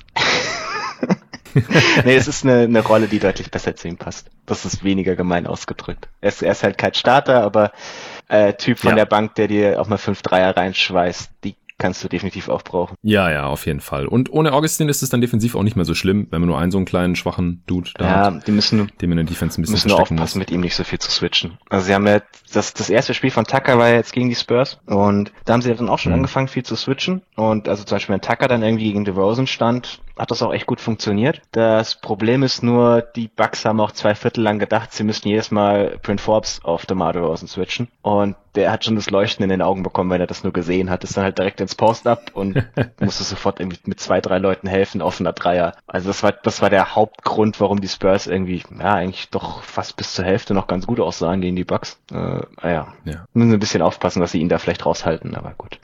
mhm. Ja, ich denke, da gibt's schon noch ja, ein bisschen ja. was zu tun jetzt in der zweiten Saisonhälfte für Bud, aber lieber jetzt in der Regular Season ausprobieren und besser werden und dann schauen wir in den Playoffs. Vielleicht letzte Frage, was hältst du jetzt von den Bucks für die Playoffs nach diesem mhm. Trade und dem, was wir bisher in der ersten Saisonhälfte gesehen haben? Bist du da jetzt optimistischer als letzte Playoffs? Ja, also ich bin, ich bin optimistischer als letzte Playoffs, zumindest was den Titel betrifft. Das Problem ist, der Osten ist ein bisschen besser als in den letzten Playoffs. Also zumindestens mit den Nets mhm. haben sie ein Team gegen sich, das deutlich besser ist als die gesamte Konkurrenz letztes Jahr im, im Osten. Darf wir nicht vergessen, letztes Jahr waren die Raptors das zweitbeste Team der Regular Season im Osten. Äh, das mhm. ist halt, das war dann nicht die, eigentlich nicht die größte Konkurrenz, möchte man meinen. ähm, aber ich sehe sie jetzt auf jeden Fall rein von, von der Qualität her, nur von sie auf das das Team selbst bezogen auf jeden Fall als besser. Gegen die Nets, also sie sehen jetzt gegen die Nets auf jeden Fall deutlich besser aus, als sie es vor dem Trade gemacht hätten. Ich weiß nicht, wen von den beiden ich da gerade als Favorit hätte, weil die, die Nets sind halt auch unfassbar heiß. Also steht denen ja wirklich in gar nichts nach, was das betrifft. Aber, aber die, ja, und immer noch nicht die komplett. zwei haben sich schon wirklich ein bisschen jetzt ordentlich distanziert vom ganzen Rest, würde ich sagen. Ja, denke ich auch. Also Ich muss es immer noch erst sehen von den Bucks und auch von Janis und von Coach Bud, aber die Regular Season macht mir da schon ein bisschen Hoffnung, dass man an den nächsten Playoffs ein bisschen flexibler ist. Und man ist ja gerade vor zwei Jahren schon äh, wirklich relativ knapp an den hm. Finals vorbei geschlittert. Von daher kann mir sehr gut vorstellen, dass sie es in die Finals schaffen. Das ist für mich auch ein bisschen so Reverse History, dass man, dass man irgendwie darüber redet, ja, mit Janis als erste Option kannst du nicht in die Finals kommen, kannst du keinen Titel gewinnen. Wir zwei haben damals bei 2-0 für die Bucks einen Pot aufgenommen und haben die Raptors quasi ausgezählt. Ja, das, nächste, das nächste Spiel ging in die Overtime. Ein scheiß Punkt näher, das Ding steht 3-0 und ist durch und sie spielen in den Finals gegen ein Warriors-Team, das, naja, irgendwie noch aus Steph Curry und ein paar Rollenspielern bestand. Also, dann hätte Janis jetzt seinen Titel. So, so schnell kann das gehen. Also, ja, aber ihm wurden dann halt auch in den äh, drei, beziehungsweise insgesamt vier Niederlagen da in den Conference Finals auch so ein bisschen ja, seine Grenz auf, Grenzen aufgezeigt. Auf jeden Fall, also im, im, Halbfeld. Und seitdem haben wir diese er, Zweifel er hat, er spätestens. Hat, er hat seine, seine Schwächen, dass er dich, dass er dich nicht zum Favoriten auf den Titel macht, aber dieses, mit ihm kannst du keinen Titel gewinnen, wird manchmal ein bisschen für mich zu schnell nee. in den Raum geschmissen. Ja, ich weiß auch nicht, ob das jemand sagt, mm. äh, dass man mit ihm keinen Titel gewinnen kann, aber ich würde es naja, halt gerne nee, noch sehen. Klar. Gut. Okay, das war schon relativ ausführlich zu den Bugs. Ein Wunder. äh, klar, am Anfang gab's gab's auch die Shoutouts und äh, kurz der der Trade, aber ja, wir haben mal wieder ein bisschen überzogen hier. Mal schauen, wie es bei den anderen zwei Teams läuft. Die Bugs sind halt auch Contender und äh, wir sind jetzt halt schon nach der Saison-Halbzeit und da kann man sich für solche Teams auch ein bisschen mehr Zeit nehmen. Kommen wir zu den New York Knicks. Die sind irgendwo zwischen den Bucks und dem dritten Team, das wir später noch besprechen, den Raptors. Aktuell haben äh, fünf der letzten zehn Spiele gewonnen und fünf verloren, sind jetzt siebter im Osten. 21 Spiele gewonnen, 22 verloren, also ein Spiel unter 500, wie man so schön sagt. Äh, auch Point Differential ist nahezu ausgeglichen, 0,1 plus. Äh, das ist Platz 13 in der Liga und Sechster im Osten haben äh, die drittbeste Defense nach wie vor und stehen auf Platz 24, was die Offense angeht. Offense äh, ist die Pace Platz 30, langsamste Offense der Liga. Und defensiv ist die Pace Platz 28, also auch in der Defense geht's langsam zu bei den Knicks. Deswegen haben wir da relativ oft Low-Scoring-Games. Äh, so auch letzte Nacht oder im letzten Spiel gegen die Sixers. Also das hat mich schon fast an so, weiß nicht, Basketball vor 15 Jahren erinnert. Äh, 88, 88 nach regulärer Spielzeit und in der Overtime dann gerade so noch die 100 geknackt. Das äh, war schon krass. Also die Knicks sind sehr, sehr scrappy wie mhm. ich finde, und äh, haben hier jetzt auch schon sehr, sehr viele Wins äh, rausgescrapped, rausgegrindet und auch schon sehr viel mehr, als ich jemals gedacht hätte nach 43 Spielen. Das äh, muss man ihnen auf jeden Fall lassen. Playoff-Wahrscheinlichkeit laut 538 Raptor-Modell trotzdem nur 30 Prozent. Wir hatten es ja auch angesprochen im Saisonhalbzeit Power Ranking zur Eastern Conference hier, dass der Schedule der äh, nix einfach unglaublich schwer ist, der schwerste der gesamten Liga, mhm. glaube ich was, oder der schwerste im gesamten Osten. Den schwersten hatten die genau. Rockets tatsächlich. Ja, daher halt äh, dieses relativ pessimistische Modell, wenn man sich das ILO-Modell von 538 anschaut, da äh, ist es deutlich optimistischer. Das Raptor-Modell, das schaut halt noch mehr auf die Spieler drauf und es sieht jetzt halt auch so aus, als würden die Knicks halt diesen Kader zumindest mal behalten. Könnte sogar sein, dass sie jetzt zum Buyer werden, noch hier in der Trade-Deadline. Mal sehen, ob sie noch irgendwas machen, was dann hier den Outlook der, der Knicks nochmal irgendwie verbessert. Da äh, bin ich mal noch gespannt. Verletzte haben sie aktuell auch noch ein, paar, also zumindest hatten sie jetzt auch die letzten paar Spiele. Äh, einige Verletzte. Alfred Payton hat eine Oberschenkelverletzung, spielt jetzt wahrscheinlich immer noch nicht. Äh, ehrlich gesagt könnte es so ein Blessing in Disguise sein, weil die Lineups mit Payton sehen echt übel aus und mit den anderen Optionen mhm. auf der Eins äh, deutlich besser. Rose allerdings auch sehr lang ausgefallen. Alles mit ihm ist auch noch Small Sample Size. Der war jetzt länger in Quarantäne, hat im März noch gar nicht gespielt und ist ja erst im Januar per Trade von den Pistons gekommen. Mitchell Robinson hat mit gebrochenem Handgelenk einige Spiele verpasst gehabt. Der Starting Center, der war jetzt wieder zurück im letzten Spiel. Äh, Nerlens Noel, solange der Starter und äh, Robinson jetzt auch erstmal von der Bank. Ja, wie gefallen dir die Knicks? Wir haben sie ja schon immer wieder angeschnitten, haben dann aber gesagt, wir müssen mal noch ein extra Pot-Segment über die Knicks allein machen, weil unterm Strich sind sie einfach schon eine sehr große positive Überraschung. Da haben sich auch Spieler auf jeden Fall nochmal deutlich weiterentwickelt. Julius Randle ist All-Star geworden. Nicht unverdient, wie ich finde. Ich hatte ihn nicht drin, aber hat sich schon nochmal krass entwickelt. Vor allem auch als Shooter, wie ich finde. Also was, was der an schwierigen Dreiern Dreiern da teilweise reinknallt, das finde ich schon sehr, sehr beeindruckend. Das hätte ich vor einem Jahr niemals erwartet. Äh, seine Leistung ist jetzt ein bisschen in den Keller gegangen, mhm. da können wir ja gleich noch äh, dazu kommen im März. Aber erst nochmal vielleicht so ganz allgemein. Du hast auch eine Wette am Laufen, was die Knicks betrifft. Gegnerisches Dreier-Shooting äh, sieht gerade ganz yeah, gut das, aus für dich, das, das geht jetzt langsam wieder nach oben. Also inzwischen haben sie die 33 Prozent der, der Gegner auch wieder, äh, sagen wir mal, geknackt. Also die Gegner haben die 33 Prozent wieder ja. geknackt. Das war ja der, der Wettpunkt. Damals waren es irgendwie 31,7 Prozent, was halt schon wahnsinnig niedrig war. Aber ich habe ja noch eine zweite Nix-Wette laufen, äh, wie wir beide aus vor der Saison. Das, die Nick, das Nix Under war ja meine beste Wette der Saison. Das hat, Haben wir schon das verloren, hat sich oder? ziemlich verabschiedet. Es war 23,5? Ja. Ich glaube 23,5, oder? Ja, ja, okay, dann, dann ja. So also so, so, so gut wie verloren. Es müsste jetzt schon sehr, sehr viel passieren. Nee, also die. Ja, also ich habe ich hab, ich hab heute auch erst witzigerweise mal in äh, meine Saisonwetten äh. reingeschaut. Ich hatte das Thunder Under und das Nix Under genommen und ja. sieht beides nee, nicht so gut nee. aus. Und dann hatte ich auf Embiid MVP gewettet, 41er ah. Quote. Ja, und jetzt verletzt er sich. Äh. Also ich hoffe, dass der nochmal einsteigen kann ins Rennen. Und LaMelo ja. Ball, Rookie of the Year, äh, sieht auch gut aus ja. eigentlich, auch verletzt jetzt, out for season wahrscheinlich. Ich hoffe nicht, dass da jetzt irgendwie Anthony Edwards oder Terry Halliburton noch dazwischen grätscht. Weil allein wenn, wenn Embiid gewinnt und äh, LaMelo den Rookie of the Year wird, dann äh, mhm. habe ich da deutliches, deutliches Plus gemacht. Ich habe auch noch das Suns Over, das sieht auch noch gut aus. Aber gerade das Knicks Under und auch das Thunder Under sieht richtig mies aus. Und Anthony Davis, Defensive Player of the Year, kannst du komplett vergessen. Ich hätte ja Jokic als MVP, deswegen bin ich über, bei, bei Embiid gar nicht so unglücklich. Das ist auch, auch ganz gut, ja. ähm, ja. Die, meine, meine zweitbeste Wette, über die können wir nachher noch reden, die wurde mir ja auch schon quasi versaut so langsam. Mm, Aber zurück, zurück zu den Knicks. Also ich, die Knicks ja. überraschen mich tatsächlich sehr positiv. Äh, und also die Offense ist natürlich immer noch nicht toll, was man da sieht. Also 24. hast du ja gerade angesprochen. Das ist jetzt alles eher eher ein bisschen schwere Kost. Also sie haben immer noch wahnsinnige Spacing-Probleme, nehmen wenig Dreier.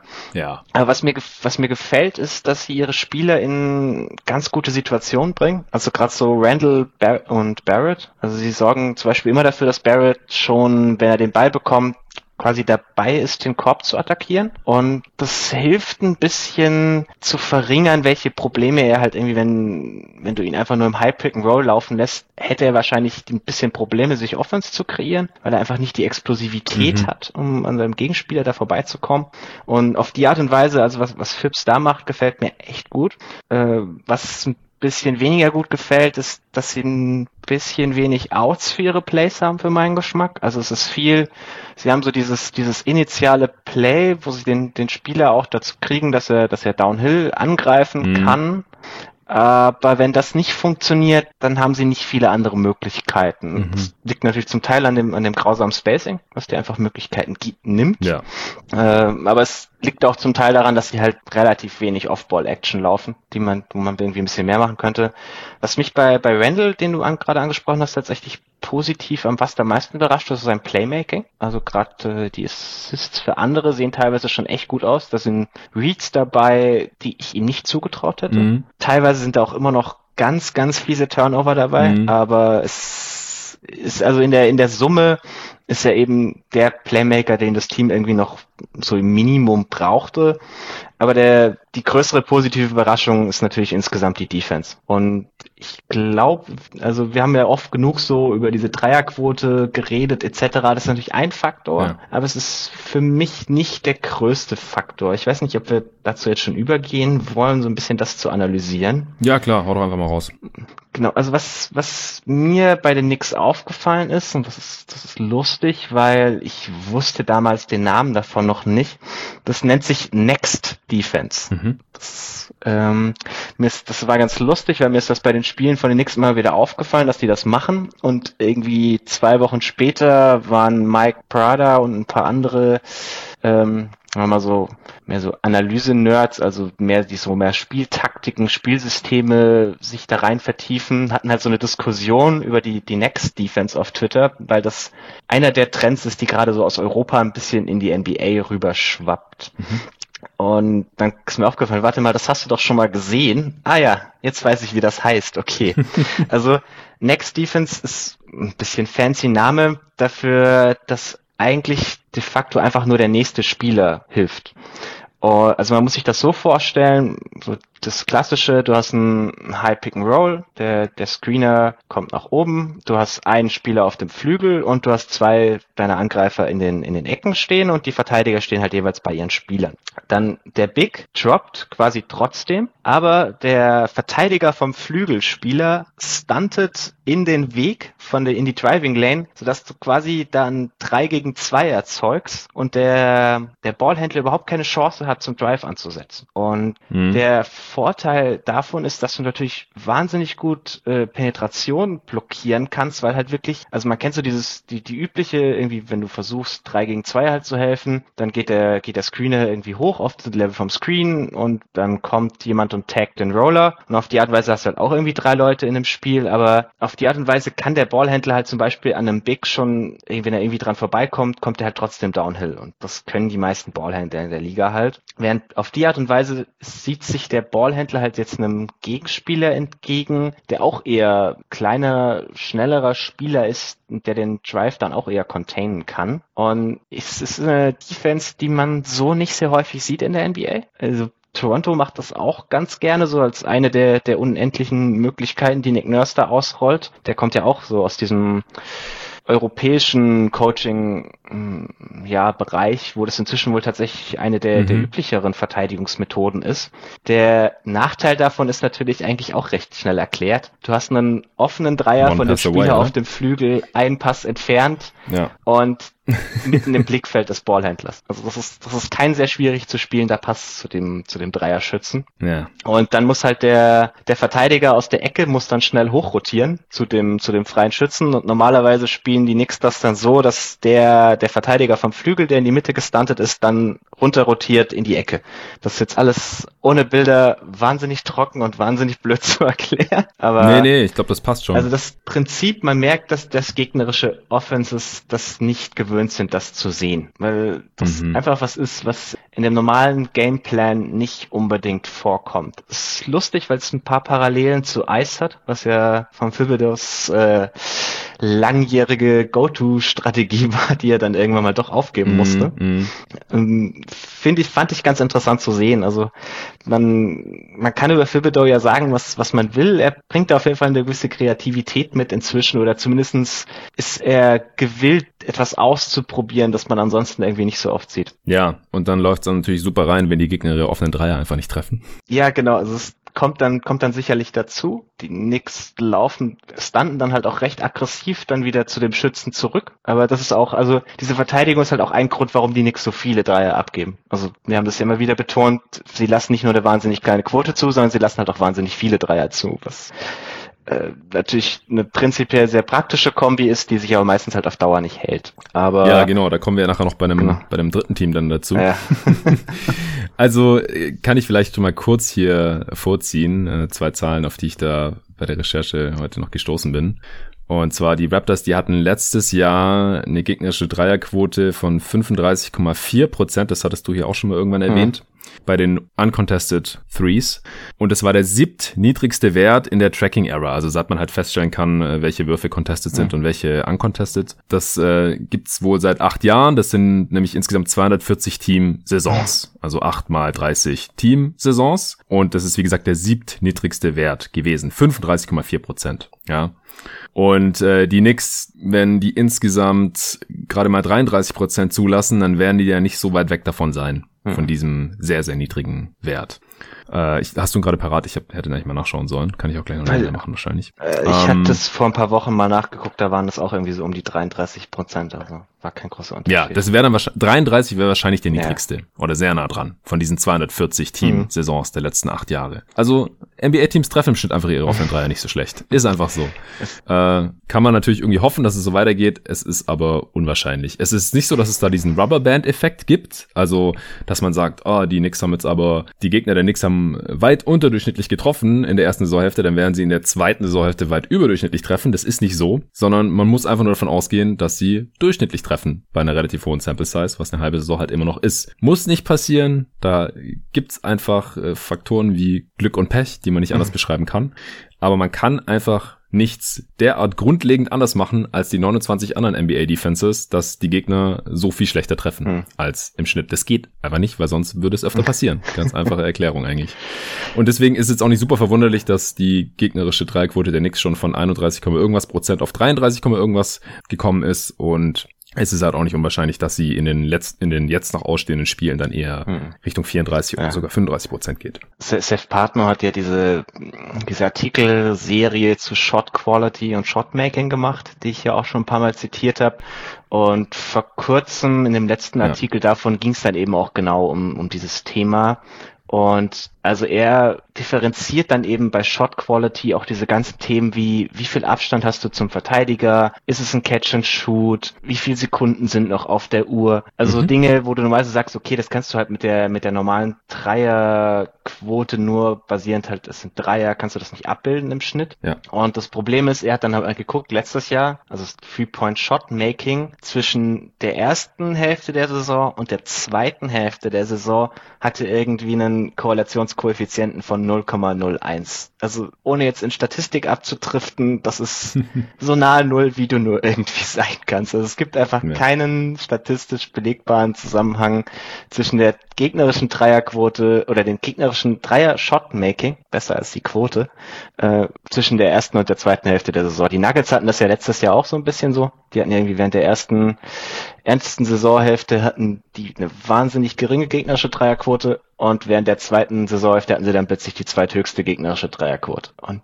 ja, das ohne dass es da jetzt irgendwie einen Kaderumbruch nee, gab oder einen Coachingwechsel oder irgendwas, dem genau dasselbe gemacht mhm. und trotzdem mhm. ist die Quote auf einmal ganz anders. Das, ja. Also egal, was man sich da jetzt raussucht, man kann einfach beweisen, dass man keinen besonders großen Einfluss auf die gegnerische Dreierquote hat. Nur auf die Attempts. Das, also das ja. will ich hier immer wieder betonen, weil dann kommen wieder Leute um die Ecke, so wie die Defense einer Dreier einer Dreierlinie äh, hat keinen Einfluss. Ja, doch hat sie. Wenn sie gut ist, wenn die Closeouts gut sind, dann nimmt der NBA-Spieler den Dreier ja. nicht. Und wenn sie nicht so gut ist, dann nimmt er sie und dann können halt viele oder genug Shooter in der NBA halt auch den contested Dreier treffen. Mhm. Äh, natürlich schlechter dann, als wenn der wide open ist. Das ist auch keine Frage.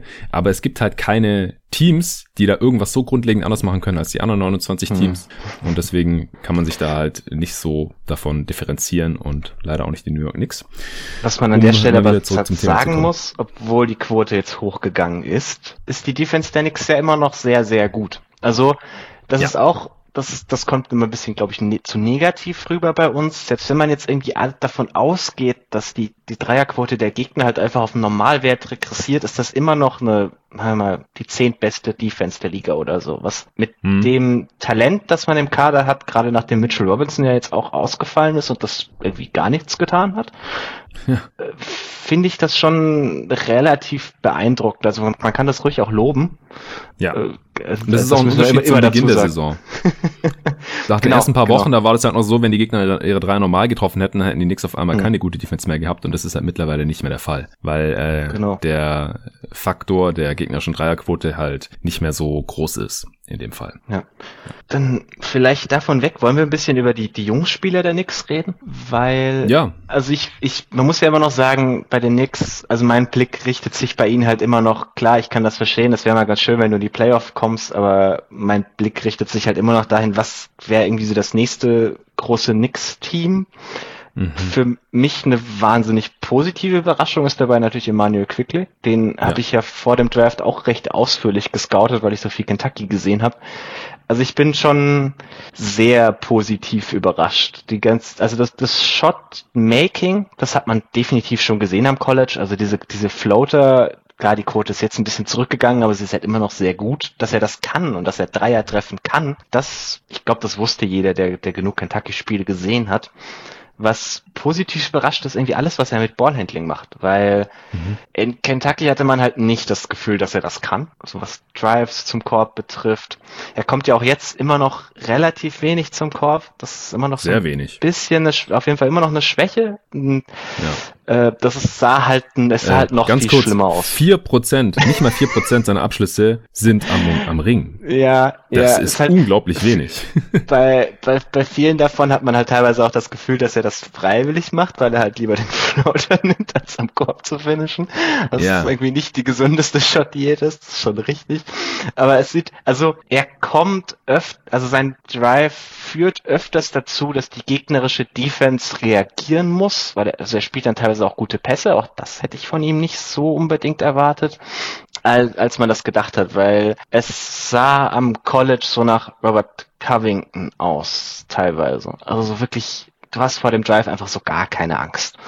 Du, du bist froh, wenn er mal den, den Ball auf den Floor setzt. Und das ist halt jetzt bei Quickly in der NBA definitiv nicht mehr der Fall. Ähm, deswegen muss ich sagen, bin ich da, da sehr, sehr positiv überrascht. Ich wollte jetzt auch ja. mit, eh, hauptsächlich deshalb mit Quickly anfangen, weil ich gleich noch ein bisschen mehr Negatives habe. ja, äh, ganz kurz nochmal, weil ich so faszinierend finde, wie wenig Quickly zum Ring geht. Hm. Äh, rate mal oder schätze mal, wie viele NBA-Spieler es gibt, die noch weniger zum Ring gehen, also die noch klareren Anteil ihrer Würfe als vier Prozent äh, in Entfernung von 0 bis 3 Fuß nehmen in der gesamten Liga. Tyrese Halliburton, schätze ich mal. Äh, nee, nee, der, ich weiß gerade nicht, wo der ist, aber der ist auf jeden Fall nicht in den Top 25, also Flop 25 in dem Fall hier. Okay. Es gibt drei Stück.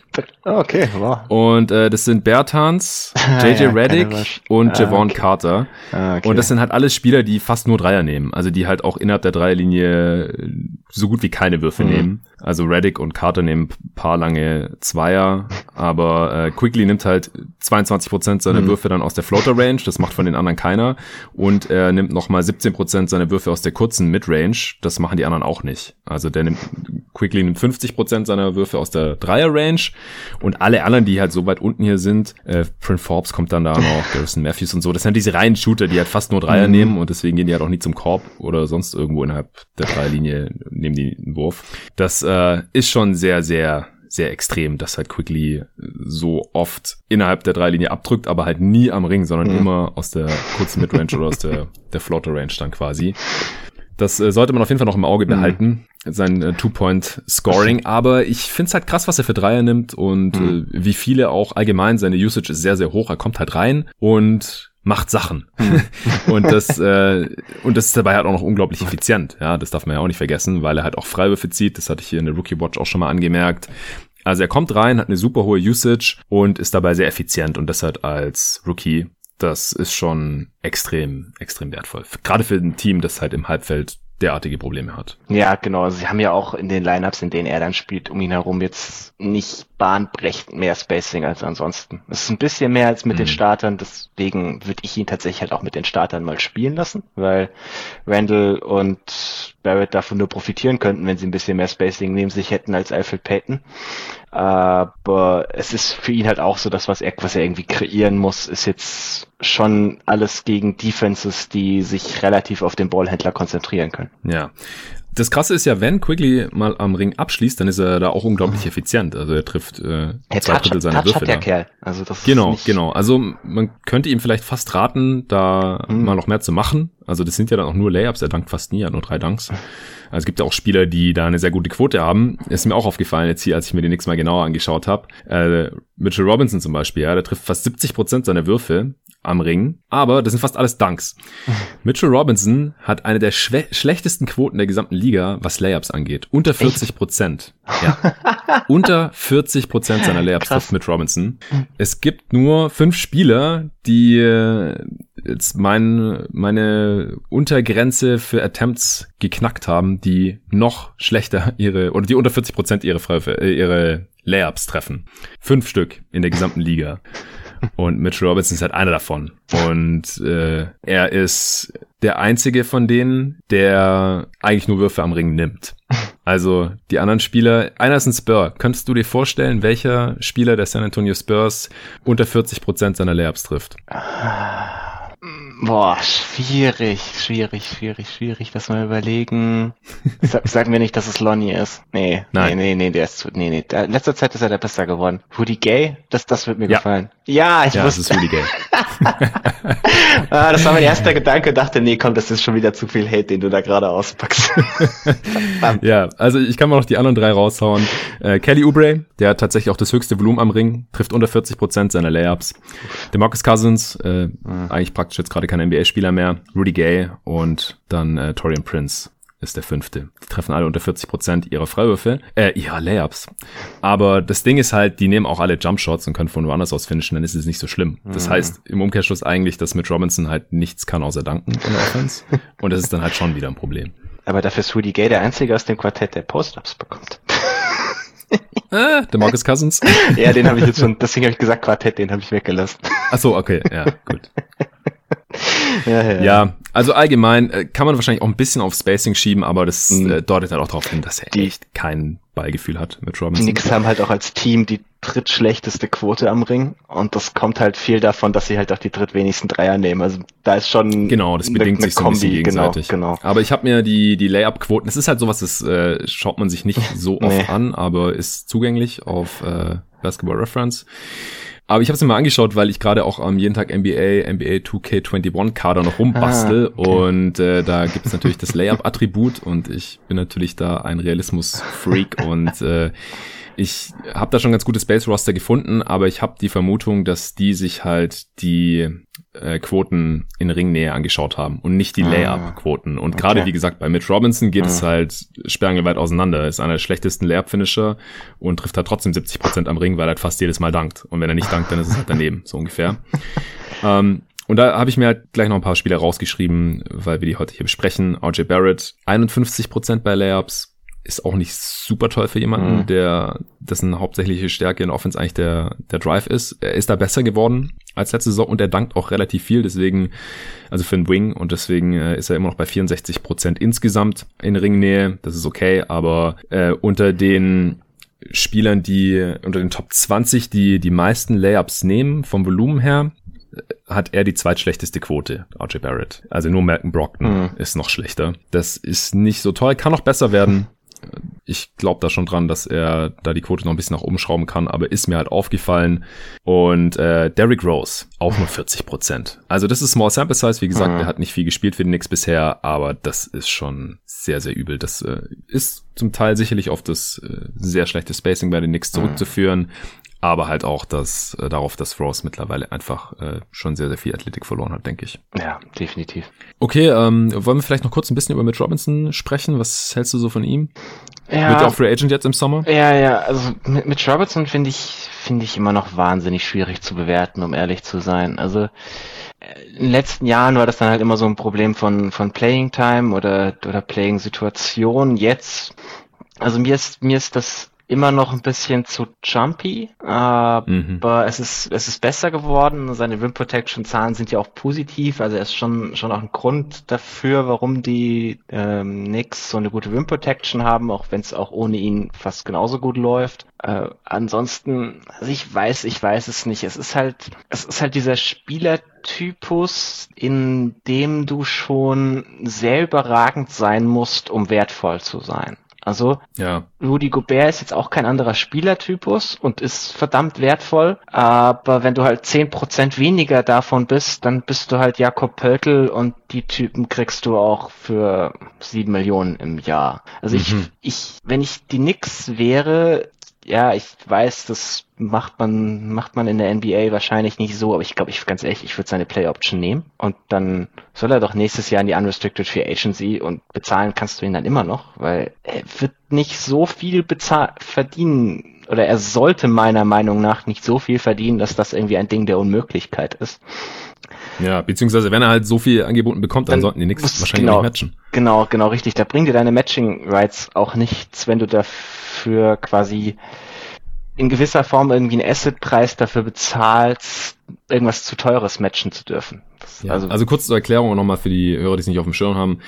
Die Knicks haben eine Team-Option für die nächste Saison noch, aber wenn sie ihn jetzt in die Free Agency lassen, also die Team-Option nicht ziehen, dann ist er restricted. Mhm. Das heißt, sie können halt jedes Angebot in der Offseason matchen und er hat keine Chance, irgendwo anders zu unterschreiben und dann ohne Gegenwert weg zu sein. Wenn sie die Team-Option nehmen, und das ist natürlich äh, extrem billig, er war ein Second-Round-Pick, Dann haben sie ihn noch ein Jahr günstig und er muss sich quasi nochmal eine Saison länger beweisen. Dann haben sie vier Jahre Sample Size von Mitch Robinson in der NBA und äh, dann können sie sich immer noch eine Offseason später überlegen, was sie ihm zahlen wollen. Das Problem ist, sie haben halt keine Matching Rights mehr, weil er dann nicht mehr restricted ah. wäre. Das ist äh, ganz interessant. Viele Second-Round-Picks bekommen so einen Deal. Jokic hat damals zum Beispiel auch mhm. so einen bekommen. Und da war halt klar nach drei Jahren, der Dude ist ein Max-Spieler. Und dann äh, hat man ihn halt auch aus seinem Vertrag rausgelassen. Er war restricted, aber dann hat man sich sowieso sehr schnell geeinigt und es kam nie zu einem Office-Sheet oder irgendwas. Und seitdem ist er halt, ja, Franchise-Spieler und MVP-Kandidat mhm. dort. Und auf dem Level ist mit Robinson logischerweise nicht, sehr, sehr weit weg davon. Und die Frage ist aktuell, ist er Nerlens Noel, den man schon im Team hat und der 5 Millionen pro Jahr kostet, oder ist er ein bisschen besser und ist dann 10 Millionen wert oder sowas. Aber mehr als so 10 Millionen pro Jahr sollte man Big halt echt nur zahlen, wenn er ein richtiger Difference Maker ist, äh, eine Chance hat, irgendwie All-Star zu werden. Und welche Bigs werden in diese Liga All-Star? Das sind Anthony Davis, Joel Embiid, äh, Rudy Gobert, die halt gute Defender sind, Bam Adebayo, solche Spieler. Hm. Und das sehe ich bei Mitch Robinson halt echt nicht. Nee, es ist, es ist so ein, es ist ein Spielertypus, den, den du sehr gut in deinem Kader gebrauchen kannst, aber der halt auch recht leicht zu ersetzen ist und mir fehlt ein bisschen so die, die Diversifizierung seines Skillsets. Also dass das ja gerade schon schon angesprochen bei den Layups, das war mir jetzt so nicht bewusst, aber mir auch nicht. mir auch nicht. Ich bin aus, echt aus dem Latschen gekippt, als ich das gesehen habe. aber, es aber mir ist halt dann auch direkt aufgefallen in den Spielen, die ich danach geguckt habe, so der trifft halt auch einfach keine Layups. Wenn er nicht dankt, dann ist das Ding echt oft daneben. Ja, das ist das ist tatsächlich was, auf das man nicht nicht so oft achtet, sondern man guckt einfach nur so irgendwie ja. so, okay, hat er jetzt in Summe die Würfe getroffen oder nicht. Genau. Äh, was mir aber eigentlich fast mehr fehlt als das, weil dann soll er halt von mir aus danken. Das Problem, das wird wahrscheinlich eher dann ein Problem, wenn er mal so 27, 28 ist, so wie Andrew Drummond, das halt doch vielleicht schneller bergab geht. Mhm, äh, athletisch, ja. Genau, genau, weil halt mehr von seiner Athletik abhängig ist. Aber mir, mir fehlen so die anderen Dinge seines Skillsets offensiv, die sich irgendwie entwickeln müssen. Also vor allem Short Roll Playmaking. Also wenn du, wenn du jemanden als Rollman dauerhaft einsetzen möchtest in dieser Liga, muss er in der Lage sein, äh, die richtige Entscheidung als Short Roll Playmaker zu treffen und auch mal den Shooter in der Ecke zu finden. Und da sehe ich bei ihm jetzt keine riesige Weiterentwicklung. Diese ganzen Shooting-Videos in der Offseason, ich glaube, dazu brauchen wir nichts mehr zu sagen. Die, also da glaube ich, erst dran, wenn er wirklich anfängt, in der NBA Dreier zu nehmen und zu treffen. Weil er nimmt ja nicht mal Midranger. Und ich ja, glaube auch. Er trifft 57 Prozent seiner Freiwürfe jetzt über die drei Jahre. Ja, also. ja, also ich, da, da, da sehe ich auch ehrlich gesagt nicht viel Upside. Und dann, also wenn du, wenn du offensiv so, so eindimensional bist, musst du halt defensiv schon wirklich so ein absoluter Difference Maker sein. Und er ist, er ist okay, er ist solide, aber wenn halt Nerlens Noel da reinkommt, ist das jetzt auch nicht, die Defense bricht deswegen nicht völlig zusammen. Das nee. ist schon so ein, so ein bisschen, bisschen eine Red Flag für mich. Aber also ich, ich will da jetzt auch nicht zu negativ sein bei ihm. Es ist halt, es ist dieser Spielertypus, der, glaube ich, immer noch in manchen Augen etwas etwas höher bewertet wird als in meinen. Mhm. Ja, also was ich ihm auf jeden Fall noch zugute halten wollte, ist, er ist weniger jumpy mhm. und äh, als die ersten beiden Jahre Definitiv. und er fault auch weniger. Ja. Also er, seine Defense ist einfach solider geworden. Mhm. Ist äh, jetzt auch also, blockt deutlich weniger Würfe, also das war abartig die ersten zwei Saisons teilweise, wie viel Würfe der geblockt hat, aber die Defense ist unterm Strich besser geworden, würde ich sagen. Ja, also ich finde auch seine, das ist, das ist auch so ein lustiger Fall von Blocks sind nicht gleich Rim Protection. Ich finde seine Rim Protection ist im Schnitt besser geworden. Also genau. er, er contestet mehr Würfe, steht öfters richtig. Viele der Blocks kommen ja auch irgendwie zustande, wenn du eigentlich hinter deinem Mann bist, was nicht der Ort ist, wo du contesten solltest normalerweise, aber gibt dann halt diese, diese schönen Chase-Down-Blocks. Mhm. aber also ich finde ihn da ist auch so in der, in der Positionierung im Pick and Roll, finde ich, ist es auch ein bisschen besser geworden. Also spielt ja immer noch hauptsächlich Drop Coverage. Das ist halt auch was, das viele junge Bigs erst lernen müssen. Sagt sich, sagt sich immer so leicht, ja, er spielt halt Drop und hängt dann unterm Korb rum, aber auch da ist viel Positionierung dabei, die, die auch leicht schief gehen kann, was, was jeder weiß, der in letzter Zeit genug Golden State gesehen hat. ja. Kleiner, kleiner Seitenhieb. Ähm, nee, also ich finde auch, also man sieht schon, dass er Fortschritte macht. Das, das erhoffst du dir natürlich von dem jungen Spieler auch, aber es ist halt nicht die, es sind nicht die unerwarteten Fortschritte, die ich von ihm hätte sehen müssen, dass er mich wirklich irgendwie, wie irgendwie umhaut. Ja, Wie sieht's bei RJ Barrett aus? Der hat ja schon einen ordentlichen Schritt nach vorne gemacht, wie ich mhm. finde. Also defensiv äh, schließt insgesamt auch besser am Korb ab, auch wenn, wie gesagt, äh, da bei der Quote bei den Layups noch Luft nach oben ist.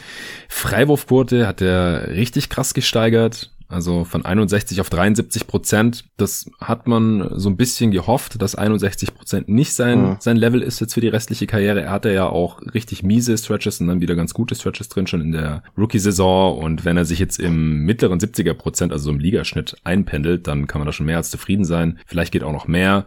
Er nimmt tatsächlich weniger Dreier als als Rookie, aber trifft sie ein bisschen besser. Das hält sich so ungefähr die Waage finde ich. Also das, ja, vielleicht trifft er ein bisschen schwerere Dreier hier und da, aber wird mir fast ein bisschen übertrieben seine Entwicklung als Shooter. Also als Rookie 32 Prozent und jetzt 34,8 und wie gesagt, das Volumen ist ein bisschen runtergegangen, aber unterm Strich ist er auf jeden Fall äh, jetzt schon fast durchschnittlich effizient. Mehr ist vielleicht im zweiten Jahr Age 20 Season und in der Offense mit dem Spacing und so jetzt auch nicht unbedingt realistisch gewesen. Was hältst du jetzt von ihm bisher? Ja, ja, also ich finde, die, die letzten Wochen sahen auf jeden Fall besser aus als der, der Saisonbeginn. Wir hatten zu Saisonbeginn ja, ich glaube auch, dass wir bei einem Power Ranking auch mal ein bisschen drüber geredet, dass ich mich wahnsinnig schwer tue, mir seine Rolle in einem, in einem wirklich guten Team vorzustellen. Das, mhm. das Problem habe ich immer noch so ein bisschen, aber es ist auf jeden Fall ja besser geworden. Nicht unbedingt, weil sich sein, sein Spielertypus verändert hat, sondern weil, weil die Qualität von dem, was er bringt, einfach ein bisschen hochgegangen ist und es ist, es ist immer einfacher, qualitätsmäßig bessere Spieler irgendwo unterzubringen. Einfach gesagt.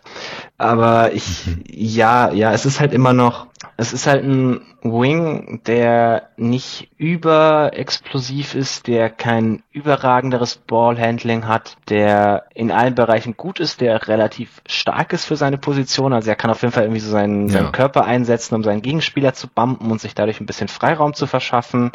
Ähm, es ist halt ein schwieriger, schwieriger Spielertypus, um sich vorzustellen, wie er irgendwie zur ersten Option deines Teams wird.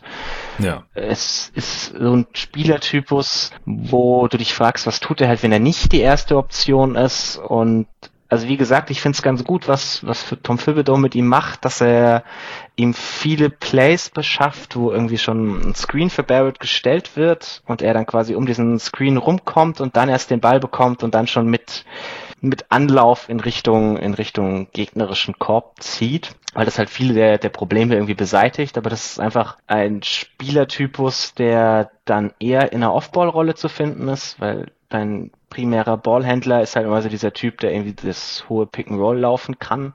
Und dafür mhm. ist das Shooting dann immer noch nicht ganz gut genug, aber es geht in vielen Bereichen, glaube ich, in die richtige Richtung, dass wir hier von einem, von einem soliden NBA-Spieler reden. Ja. Ich sehe halt immer noch diesen, diesen Upside, der da teilweise rein interpretiert wird, weil Wing-Ballhändler klingt natürlich immer toll, aber die, die Messlatte ist auch da so wahnsinnig hoch und da sehe ich ihn gerade irgendwie nicht mehr hinkommen. Ja, ich denke auch. Also ich glaube, das Shooting wird wahrscheinlich nicht sehr gut werden. Äh, er ist kein Elite-Athlet. Ja, er kommt, wie gesagt, schon zum Ring. Dann hat er da ein bisschen Probleme zu finishen, teilweise. Ähm, ich glaube auch, ich sehe eher einen soliden Wing hier, was auch schon seinen Wert hat. Mhm, und definitiv. wir sehen ihn ja gerade auch schon in quasi in der, in der sekundären Scorer oder Playmaker-Rolle, ja, eher tertiärer Playmaker. Aber Julius Randle ist ja die erste Option. Ja. Und wenn man ihm das jetzt positiv auslegen möchte, wie gesagt, die Umstände da in New York in der Offense sind jetzt nicht so besonders gut und er ist immer noch sehr, sehr jung. Also könnte ich mir schon auch vorstellen, dass es mal noch auf einem höheren Niveau so funktioniert. Also dass er diese Rolle dann ausfüllt und mhm. auch noch ein bisschen besser wird.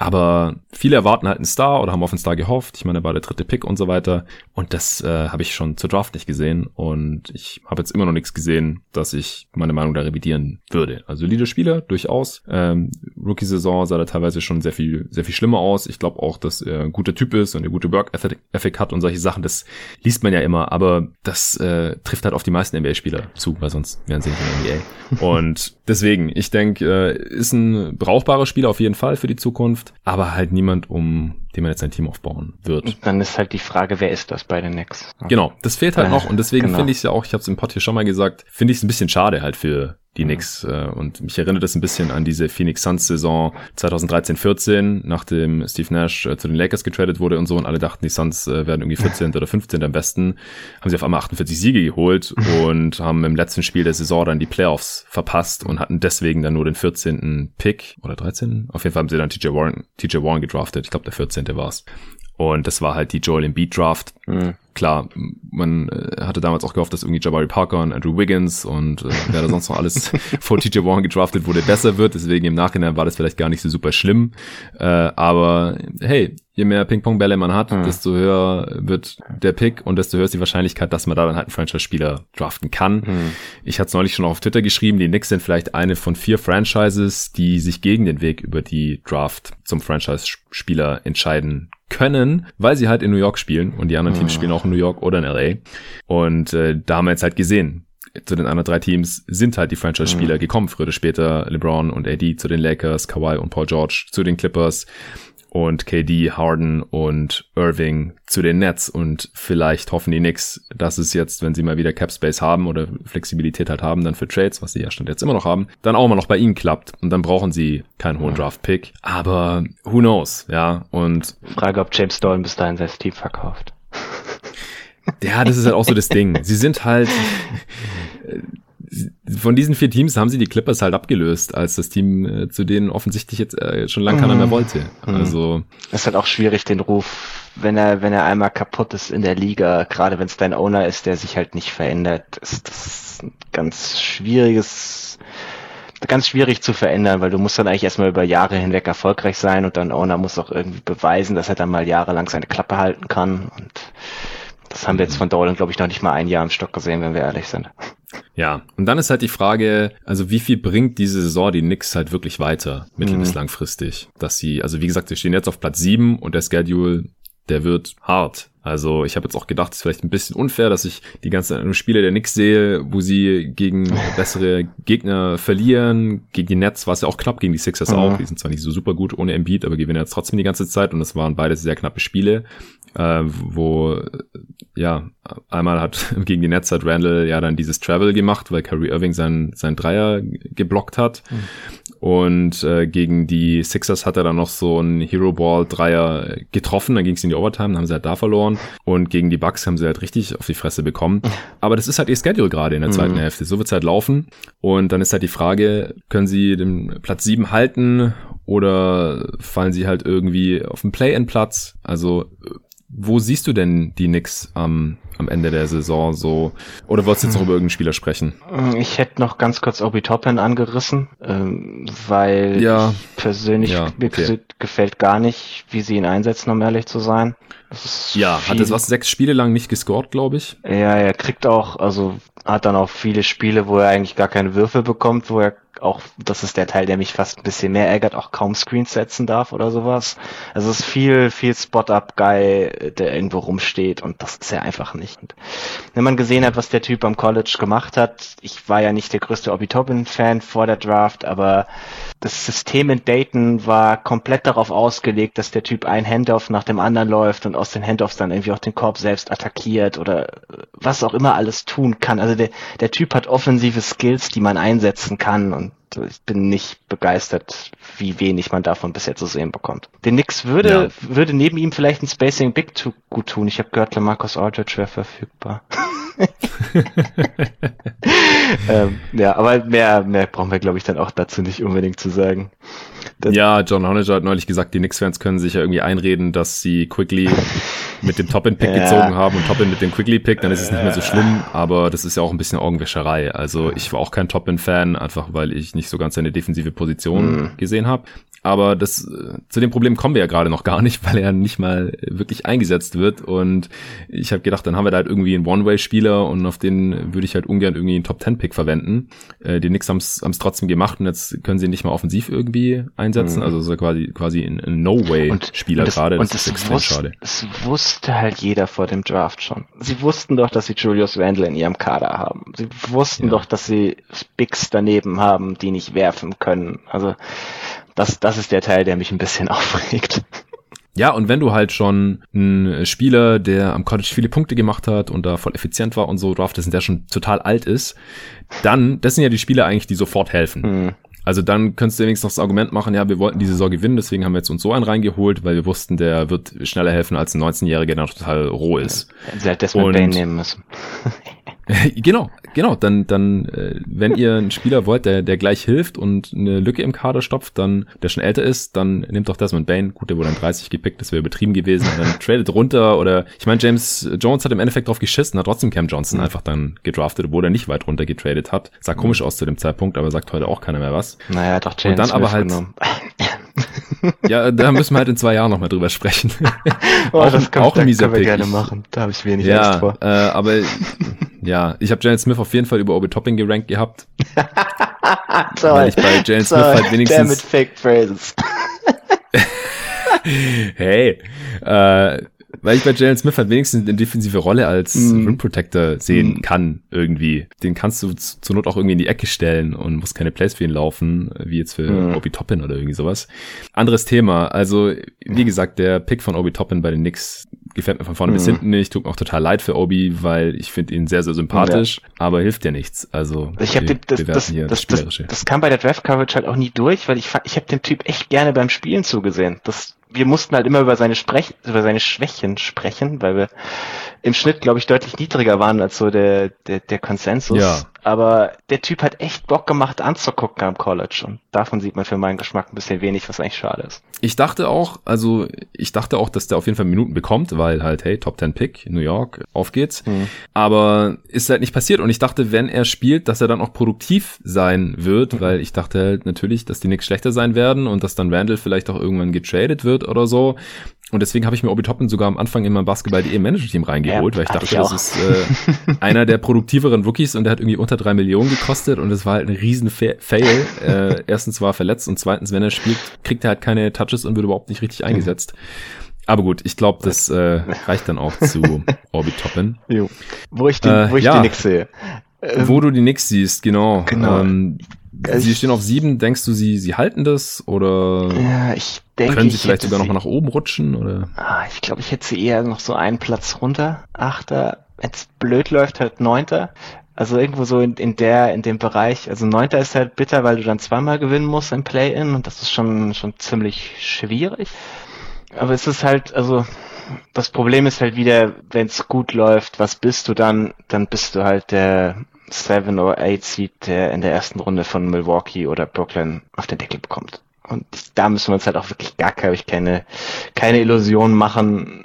Das Team ist, ist defensiv irgendwie scrappy, kämpfen dann wahrscheinlich auch fünf Spiele lang, aber verlieren halt im Schnitt dann wahrscheinlich trotzdem mit 20 Punkten gegen die Nets pro Spiel, also wenn die komplett vollständig sind. Ja, siehe Orlando Magic die letzten Ja, Zeit, genau, es ist, es ist, das ist das Prinzip. Ja, die war eigentlich ein ganz schönes, schönes Analog. Die waren auch defensiv immer irgendwie gut, aber ja, reicht einfach nicht. Ja, ja also das, dann das ein Spiel, alle drehen genau. durch und dann. Also das ist, das ist schon, schnell. das ist schon deutlich mehr, als ich den Nix vor der Saison vor zugetraut hat. Wir ja, ja am Anfang, ja, auf jeden Fall. Es ist halt immer noch, auch immer noch nichts, wovon du dir wirklich was kaufen kannst in der Liga, wenn wir ehrlich sind. Ja, das ist das Ding. Also nochmal wirklich Betonung, wir kriechen zu Kreuze, wir haben die Nix total unterschätzt, wir ja. haben Nix over, äh, Nix under gehämmert und alles, äh, wurden Lügen gestraft. Die Nix sind viel besser, vor allem im defensiven Ende, als wir gedacht hätten. Aber, und das ist schön für diese Saison und die Nix äh, sind mal wieder ein paar Siege, aber unterm Strich verlieren sie Stand jetzt immer noch häufiger, als sie gewinnen. Und die Frage ist halt, wo wollen die Knicks mhm. hin die nächsten Jahre und hilft es wirklich dabei? Kann man nicht abschließend bewerten. Äh, ich glaube, es ist rausgekommen, dass wir beides eher ein bisschen kritisch sehen who knows? Die Knicks werden die nächsten Jahre immer wieder sehr viel Capspace haben und äh, vielleicht sein dann doch mal noch ein Star in New York oder zwei. Also, weil einer reicht ja auch noch nicht so ganz. Äh, Amari damals hat es auch nicht ganz rausgerissen. Da musste man noch Sabitin für Carmelo traden und dann war man irgendwie ein paar Saisons wieder halbwegs relevant. Aber ich glaube, das ist halt nicht der, der Anspruch in New York. Also, schaut mal rüber. So, sollte den, es nicht sein. Sollte es nicht sein. Genau. Über den East River. da äh, sollte man sich wahrscheinlich dran orientieren.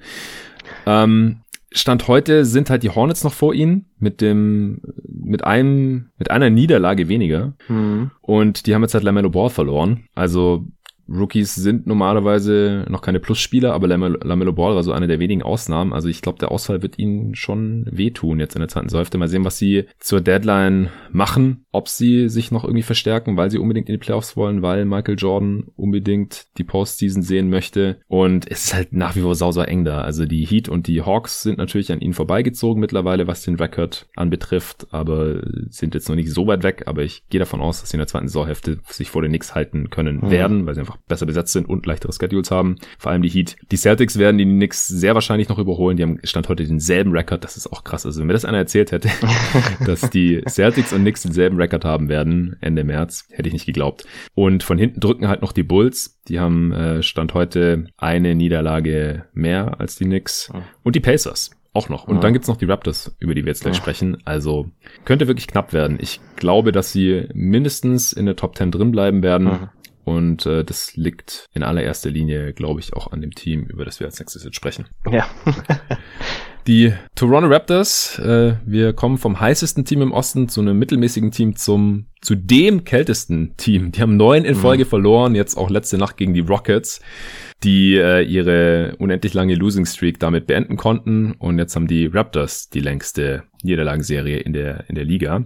Ja, hatten jetzt natürlich massive Covid-Ausfälle kurz vor dem All-Star-Break und äh, haben jetzt auch nach dem Break noch ein bisschen drunter gelitten.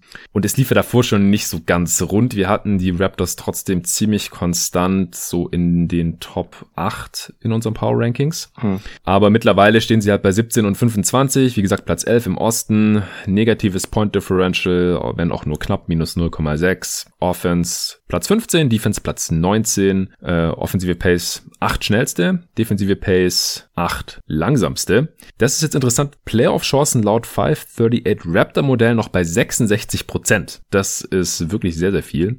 Äh, laut ELO ist es sehr viel niedriger, also quasi umgedreht im Vergleich zu den Knicks. Ähm, ist halt zum einen die Frage jetzt, was machen die Raptors zur Trade Deadline? Also behalten sie Kyle Lowry und hat Kandidaten wie Norm Paul, der im Sommer Free Agent werden kann. Du hast als GM der Raptors in unserer Mock Trade Deadline beide im Paket mhm. nach Philly geschickt. Das würde natürlich eher dafür sprechen, dass sie außerhalb der, der Playoffs bleiben, vielleicht nicht mal mehr das Play-in packen. Bleiben diese Spieler oder je nachdem, was dann da halt auch an Spielern zurückkommt und die, die Raptors dann die restliche so einigermaßen fit bleiben und äh, Nick Nurse einfach auch ein guter Coach, könnte es natürlich äh, nach wie vor sein, dass sie hier die Standings nochmal nach oben klettern. Wie siehst du denn die Raptors jetzt so allgemein Stand heute? Ja, es ist natürlich wahnsinnig schwierig. Also die Raptors hatten eine Saison, die von unheimlichem Pech verfolgt war. Ich würde dir in einem Punkt auch widersprechen. Du meintest, sie hatten keinen so wirklich ganz überzeugenden Stretch.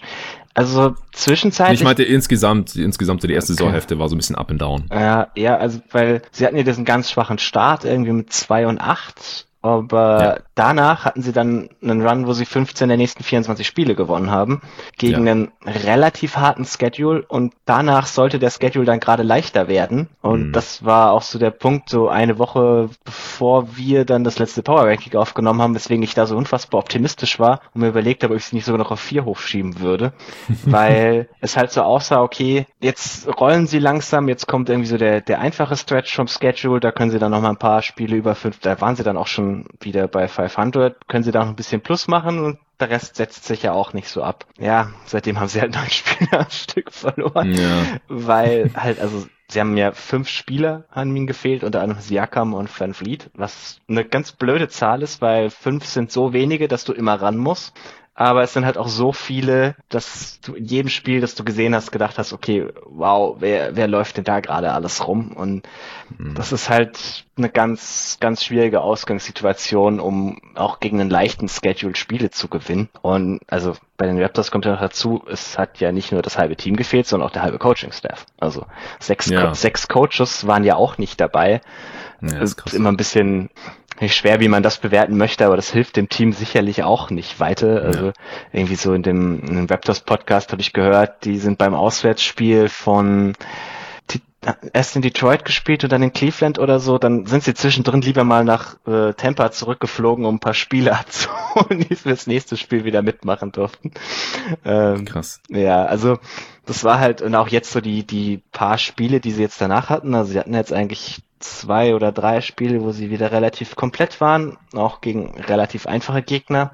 Das Problem ist, man sieht das immer noch wahnsinnig. Also gegen Cleveland, das war jetzt das vorletzte Spiel, da haben sie in den ersten neun Minuten irgendwie 13 Punkte zugelassen und waren mhm ich glaube, acht oder neun vorne. Also es sah wirklich so aus, wie du halt, wie du halt glaubst, dass du gegen Cleveland spielst. Die kriegen offensiv nichts auf die Kette, es reicht irgendwie und so langsam wird's mal wieder was bei den Raptors. Und in der zweiten Hälfte sind die völlig zusammengebrochen, weil die hatten überhaupt keine Ausdauer. Also du hast es bei den Spielern gemerkt, die von, die von Corona zurückkamen, darf man nicht unterschätzen. Du hast es ja. auch meiner Meinung nach ein bisschen bei den Spielern gesehen, die halt jetzt die ganze Zeit gespielt haben, weil Norm Powell, so unfassbar er die letzten zwei Wochen auch war, der spielt halt jetzt plötzlich dann auch gefühlt zu so 40 Minuten pro Spiel. Mhm. Und das ist halt auf Dauer, auf Dauer auch recht hart. Also ich würde, würde davon ausgehen, dass das Team jetzt mit jedem Spiel besser wird, wenn man einfach so das Team zusammenhalten würde. Und der Abstand zu den Play-in-Plätzen ist ja nicht groß. Also sie sind irgendwie vier Games zurück auf den sechsten Platz, was auch nicht aus der Welt ja, ist. Ja, das ist super knapp da noch. Ja, alles, ja. also und ihr Net-Rating ist quasi dasselbe wie das der Knicks. Also sie underperformt mhm. das halt einfach nur bei der höchsten Marge, was auch ein bisschen Pech ist, die, dass da dazu kommt. Mhm. Also wenn, wenn man so weitermachen würde, sehe ich auch ein paar positive Zeichen. Also zum Beispiel die, die Small, Small Ball Lineups funktionieren immer noch. Also sie sind jetzt ohne Bigs, also ohne Len, ohne Baines oder ohne Bouger auf dem Feld, haben sie ein Net-Rating von plus sechs, sind vor allem defensiv richtig stark und mhm. es sieht halt ein bisschen aus wie letztes Jahr. Also sie forcieren unfassbar viele Turnover, sind sehr aggressiv in der Defense. Also das erinnert wirklich alles an das, was man letztes Jahr gesehen hat. Und das ist halt so ein positives Zeichen, wie es funktionieren könnte. Das, das Problem ist nur, die Frage ist halt, ob es tatsächlich so weitergeht. Also das war auch in dem Raptors Reasonableists Podcast, den ich, den ich vorhin schon mal kurz zitiert habe, das ist ein Podcast von The Athletic, der, der eigentlich echt ganz gut ist. Wenn man mehr über die Raptors hören will, kann ich das sehr empfehlen. Die hatten halt mhm. so, einen, so einen lustigen Fun Fact. Also das letzte Mal, als die Raptors fünf Spiele am Stück verloren haben, hat man für PJ Tucker getradet. Das war so lustig, weil das jetzt irgendwie so ein Tag nach dem PJ Tucker Trade kam. Und Krass, das letzte okay, Mal, echt? als man mehr als fünf Spiele am Stück verloren hat, hat man für Rudy Gay getradet. Oh. also, das nur. Das ist schon eine Weile her. Ja, ja, aber heißt auch, wenn man fünf Spiele verliert, tut Masai Ujiri normalerweise irgendwas. Und äh, ich könnte mir halt dieses Jahr vorstellen, dass es eher die andere Richtung ist und er eher zählt. Ja, aber ich glaube, beim Trade für Rudy Gay war Ujiri noch gar nicht da, aber ich glaube, okay, als er kam, okay. hat er Rudy Gay weggetradet. Der war davor im Denver Front Office. Ja, Egal. Ja, kann, kann sein. Also, okay. Ich, aber ich sehe es auch so. Also ich denke, dass äh, einfach jetzt Ujiri hier diese Niederlagenserie zwei Tage vor der Deadline, also ich meine, wenn sie jetzt noch eins gewinnen oder so, dann mhm. reißt es wahrscheinlich auch nicht mehr raus, äh, einfach nutzt, das Narrativ nutzt, um halt dann äh, sich öffentlich hinzustellen und zu mhm. sagen, ja, hey, wäre knapp gewesen mit den Playoffs dieses Jahr und Kyle Lowry läuft im Sommer aus und das ist unser verdienster Spieler und der wollte halt nach Hause, nach Philly oder wollte äh, nach Miami, aber dauerhaft halt Florida, nicht irgendwo Tampa oder sowas und deswegen haben wir ihm den Gefallen mhm. getan und hey, wir kriegen sogar noch einen Gegenwert und wenn die Raptors jetzt gerade neun in Folge gewonnen hätten, dann wäre das deutlich schwieriger. Ja, klar. Ja, das ist es, das ist es halt. Also, ähm, wo, als wir angefangen haben aufzunehmen, kam ja gerade von von Shams die Nachricht, die Raptors, also die also die ersten paar Wörter, dann dachte ich schon, oh ja, okay, jetzt geht's los, aber war dann doch nur was völlig anderes. Äh, ja, Siakam hat eine 50.000 äh, Dollar Strafe bekommen, weil er nach der Niederlage gegen Cleveland äh, paar Choice Words gegen Nick Nurse gerichtet hat. Also hat irgendwie sein Coach äh, angekackt. Mhm. Und das sieht man eigentlich selten, dass NBA-Spieler 50.000 Dollar Strafe bekommen, was auch für einen NBA-Spieler kein Pappenstiel ist, weil sie ihren eigenen Coach beleidigt haben. Also da scheint auch ein bisschen mhm. was im Augen zu liegen. Ich wurde nicht Siakam auch früher in der Saison yep. schon mal suspendiert, genau, weil genau. er. Das war auch mein erster Gedanke. Der wurde schon mal suspendiert, weil er einfach in die Kabine gelaufen ist, nachdem er ejected wurde mit seinem sechsten Foul und halt nicht auf ja, der, nicht auf der Bank sitzen geblieben ist. Da haben sie ihn, mhm. da haben sie dann halt auch für ein, für ein Spiel tatsächlich rausgehalten. Ja. Die, die 50.000 sind ja so die fast schon Standardstrafe, weil das ist gerade die Strafe, bis zu der man nicht die, die Player-Gewerkschaft einschalten muss. Ja. äh, aber ja, ja, also irgendwas, ich glaube, Nick Nurse ist versucht, Pascal Siakam beizubringen, wie man sich als Leader zu verhalten hat, weil mhm. irgendeiner muss es machen, wenn es Lowry nicht mehr tut.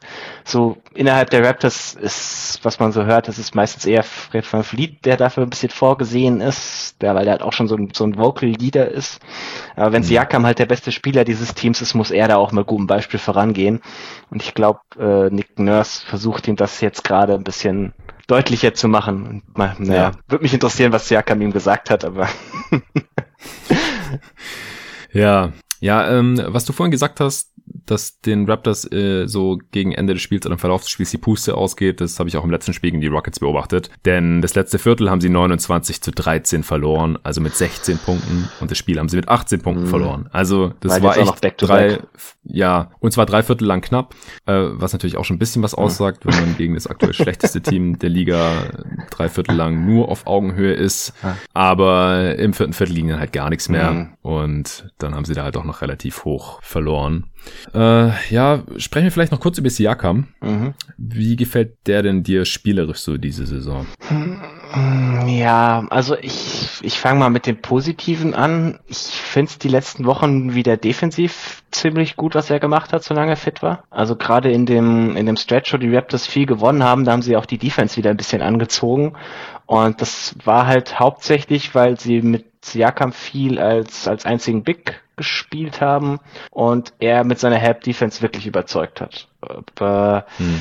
offensiv ist das ein bisschen ja enttäuschend. Also es ist kein Fortschritt, ja. es ist kein Fortschritt im Vergleich zum letzten Jahr. Es ist weil man die Jahre vorher war ja immer sehr stetiges Bergauf bei ihm, also vom, vom irgendwie End of the Bench Guy über Rotation Spieler zum Starter, zum All-Star und dann letztes Jahr, klar, mit wahnsinnigen Effizienz einbußen, aber halt hin zur, zur ersten Playmaking Option seines Teams.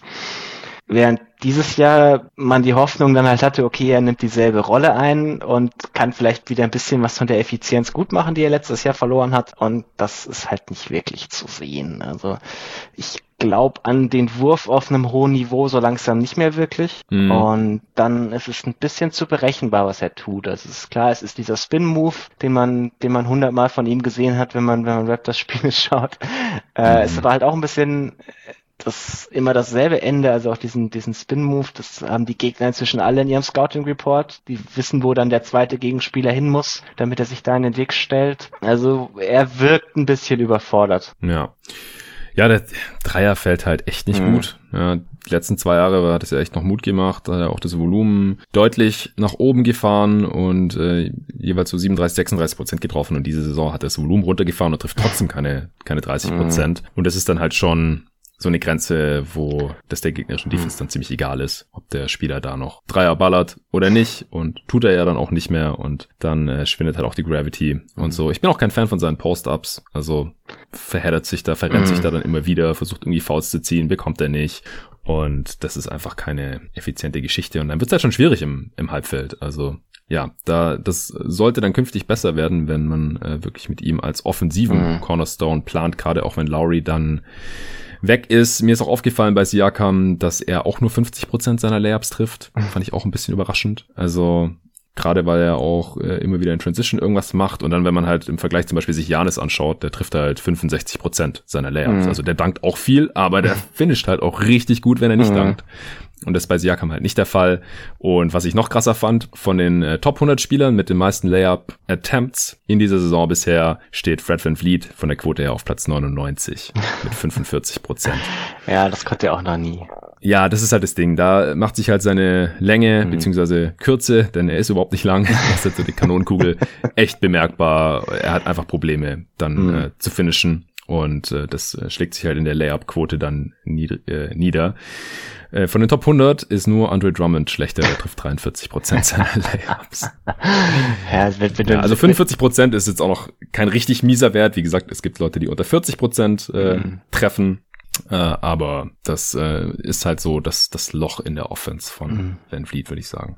Ja, Ja, also es ist auch, also das Spacing der Raptors ist nicht mehr toll die letzten mm. Wochen, also auch schon vor den vor den Corona Ausfällen. Das merkt man offensiv schon ein bisschen, wo sie also gerade am Anfang der Saison haben sie halt wahnsinnig viele Dreier genommen, teilweise schon zu viele Dreier. Jetzt nehmen sie zwar immer noch Dreier, aber die Gegner respektieren die Schützen nicht so toll. Also selbst irgendwie Lowry oder so hat jetzt keine überragende Quoten. Dann merkt man teilweise, dass es dass es auch Gegner gibt, die sagen, okay, wir lassen sie jetzt mal werfen, wenn ihnen sonst nichts einfällt, ist auch okay. Und das können sie nicht so bestrafen, wie man das gerne sich wünschen würde von einem Team, das halt doch hauptsächlich vom, ja, mhm. von Shoot, von Jumpshots lebt. Also die Raptors, die Offense, sie haben jetzt nur wenig Spieler, die irgendwie konstant Druck auf den Korb ausüben können, weil das kann von Fleet eben nicht. Siakam ja, aber dessen Schwächen in dem Bereich hatten wir auch schon angesprochen. Also irgendwie Norm Paul ist ja. da schon derjenige, der halt am meisten einfach Kopf durch die Wand in Richtung Korb zieht. Äh, der ganze, also es ist dann ein bisschen das, was wir halt bei der, bei der Halfcourt Offense der Raptors immer wieder befürchtet hatten. Es ist nicht gut genug als, als Jumpshot Team, um da irgendwie wie die Clippers wirklich von leben zu können und der ganze Rest ist halt nicht gut genug, um irgendwie eine Offense draus zu bauen. Ja. Ja, Norm Powell, äh, der hat nochmal einen großen Sprung ja. nach vorne gemacht. Also, ist es ein Hot Take zu sagen, dass er der beste Scorer des Teams ist? Mm, also, die, die letzten zwei Monate war das auf jeden Fall. Wenn ich jetzt nach vorne prognostizieren wollen würde, ist halt auch so ein, ist halt auch so ein Typ, der so schnell heiß und kalt läuft, aber also, dass er es diese Saison bisher war, zu sagen, ist kein Hottag. Nee.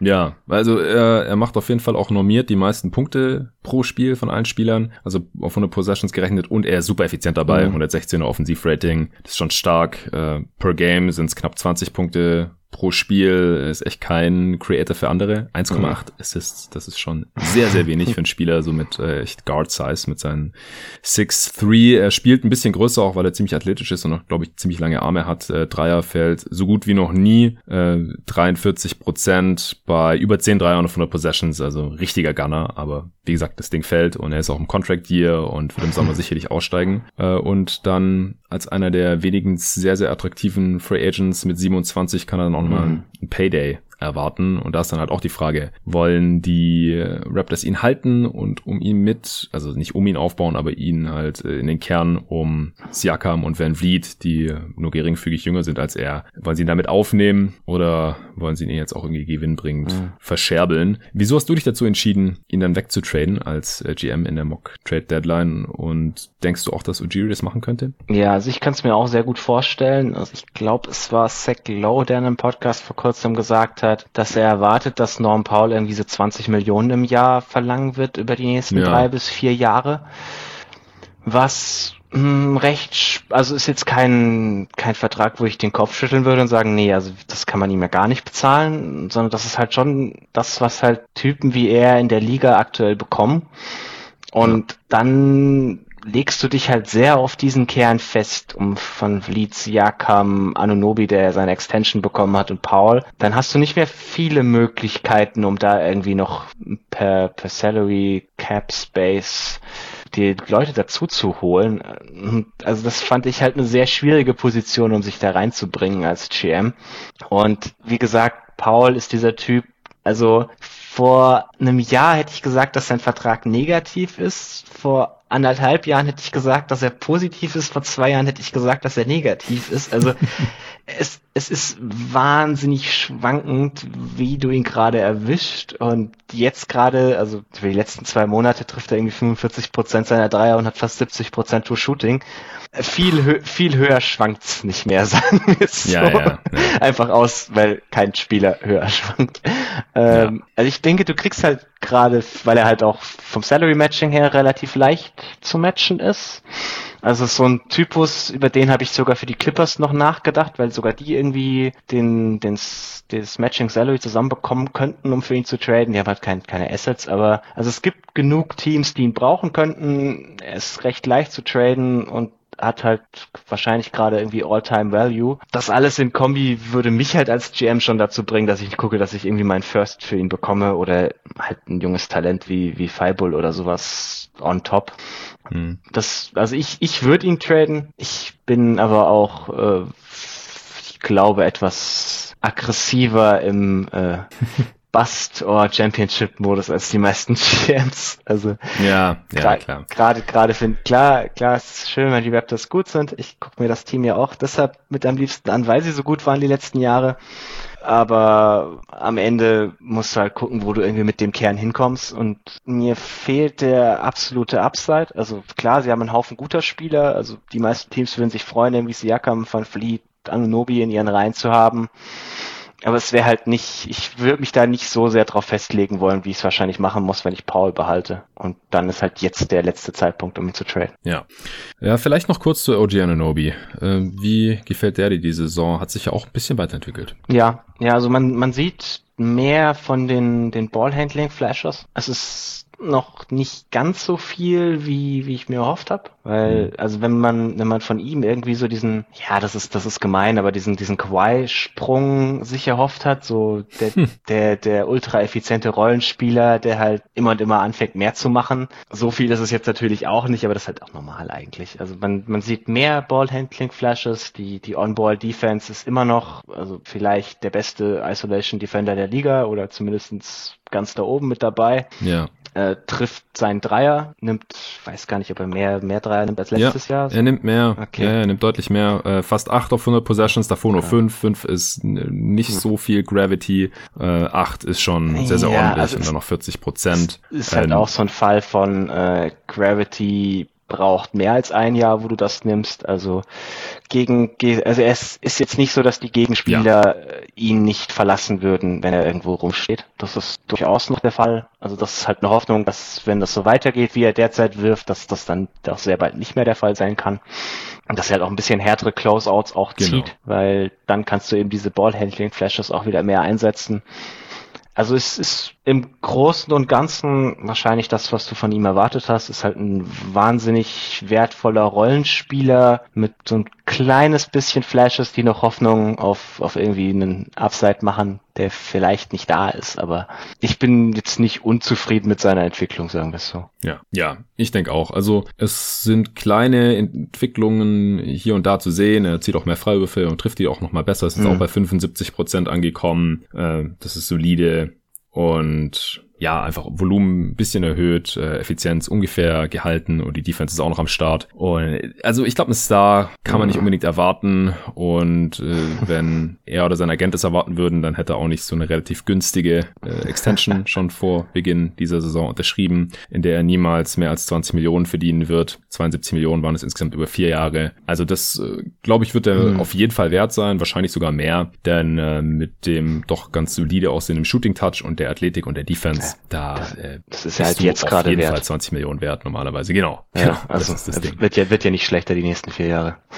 Wenn er fit bleibt. Ja, genau. Wenn, wenn ihn nicht der, der Gary Harris Fluch trifft, dann hätte ich mir weiß, wie ein Dreier wirft. ja, stimmt. Ja, der hat einen ähnlichen Vertrag bekommen. Aber OG ist allein durch die Größe ja. schon wertvoller. Ich meine, der spielt ja sogar manchmal Small Ball 5. Ja, ja, also er, er wird, er steht auf dem, es ist, es ist so ein bisschen lustig, weil er spielt den On-Ball Fünfer, aber quasi nicht, nicht die Rolle, die man irgendwie mit einem, mit einem alleinigen Big verbindet. Also, wenn sie, wenn sie gegen Nikola Jokic oder Joel Embiid spielen, ist er der Typ, der ihn als, also der den quasi so initial verteidigt. Aber wenn ja. sie jetzt irgendwie der Gegner keinen elitären Big hat, dann stellen sie ihn halt gegen den Flügelspieler und Siakam gegen den Big, damit Siakam halt helfen kann. Also sie, die mhm. splitten mhm. sich das so ein bisschen. Also, ja. ich, also er kann auf jeden Fall genau, er kann extrem alles, er kann alles verteidigen. verteidigen. ja, genau, genau. Das kann Harris halt nicht. Ja, und äh, was ich vorhin schon angeschnitten hatte, als um die Knicks gegnerische Dreierquote ging, wie gesagt, also letztes Jahr haben halt die Gegner der Raptors die uncontested Threes nur zu 35,4% getroffen, dieses Jahr 42,2%. Mhm. Das ist fast 7% besser. Und die 35,4%, hatte ich vorhin auch schon erwähnt, waren der siebt niedrigste Wert in der gesamten Tracking-Era, 240 Teamsaisons, insgesamt acht Jahre. Und die 42,2% der uncontested Dreier, die die Gegner eben jetzt treffen, das ist der acht höchste Wert der Tracking-Era. Und äh, im Coaching und in, im Roster hat sich jetzt nicht so viel verändert dass äh, man diesen Flip-Flop hier erklären könnte. Also mhm. letztes Jahr war dadurch die Defense natürlich auch noch deutlich besser, jetzt nur noch auf Rang 19. Das macht halt fast vier Punkte pro Spiel mhm. aus. Nur diese sieben Prozent in der gegnerischen Dreierquote, ohne dass das Team da großartig was dafür kann. Du glaubst nicht, dass Marcus Soll mit seinen harten Closeouts Dreier contestet? ja gut, also man kann halt argumentieren, man äh, kann mit mehr Druck am Perimeter äh, mhm. defenden irgendwie oder sowas. Aber wie gesagt, das ist dann, das fliegt sich dann eher in der Attempt Rate nieder als in der gängerischen Quote. Das haben wir ja schon, hm. schon hinreichend besprochen, jetzt glaube ich hier im Pod. Hast du noch was zu den Raptors? Nö, ich glaube nicht. War jetzt auch lang genug, oder? ich glaube auch, dass der Pod jetzt lang genug geworden ist. Ich glaube, wir haben sogar noch äh, die Länge mit Arne zu drei Teams vom letzten Mal vor zwei Wochen ungefähr nochmal deutlich überboten hier. Das war eine Her Herausforderung.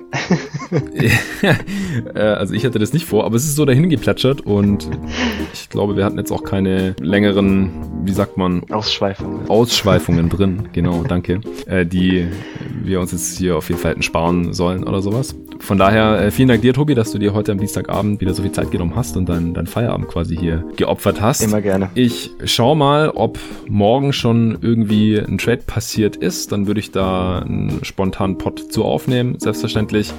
Wenn es jetzt nicht gerade sowas wie Carbon gegen äh, Fake Second Rounder ist.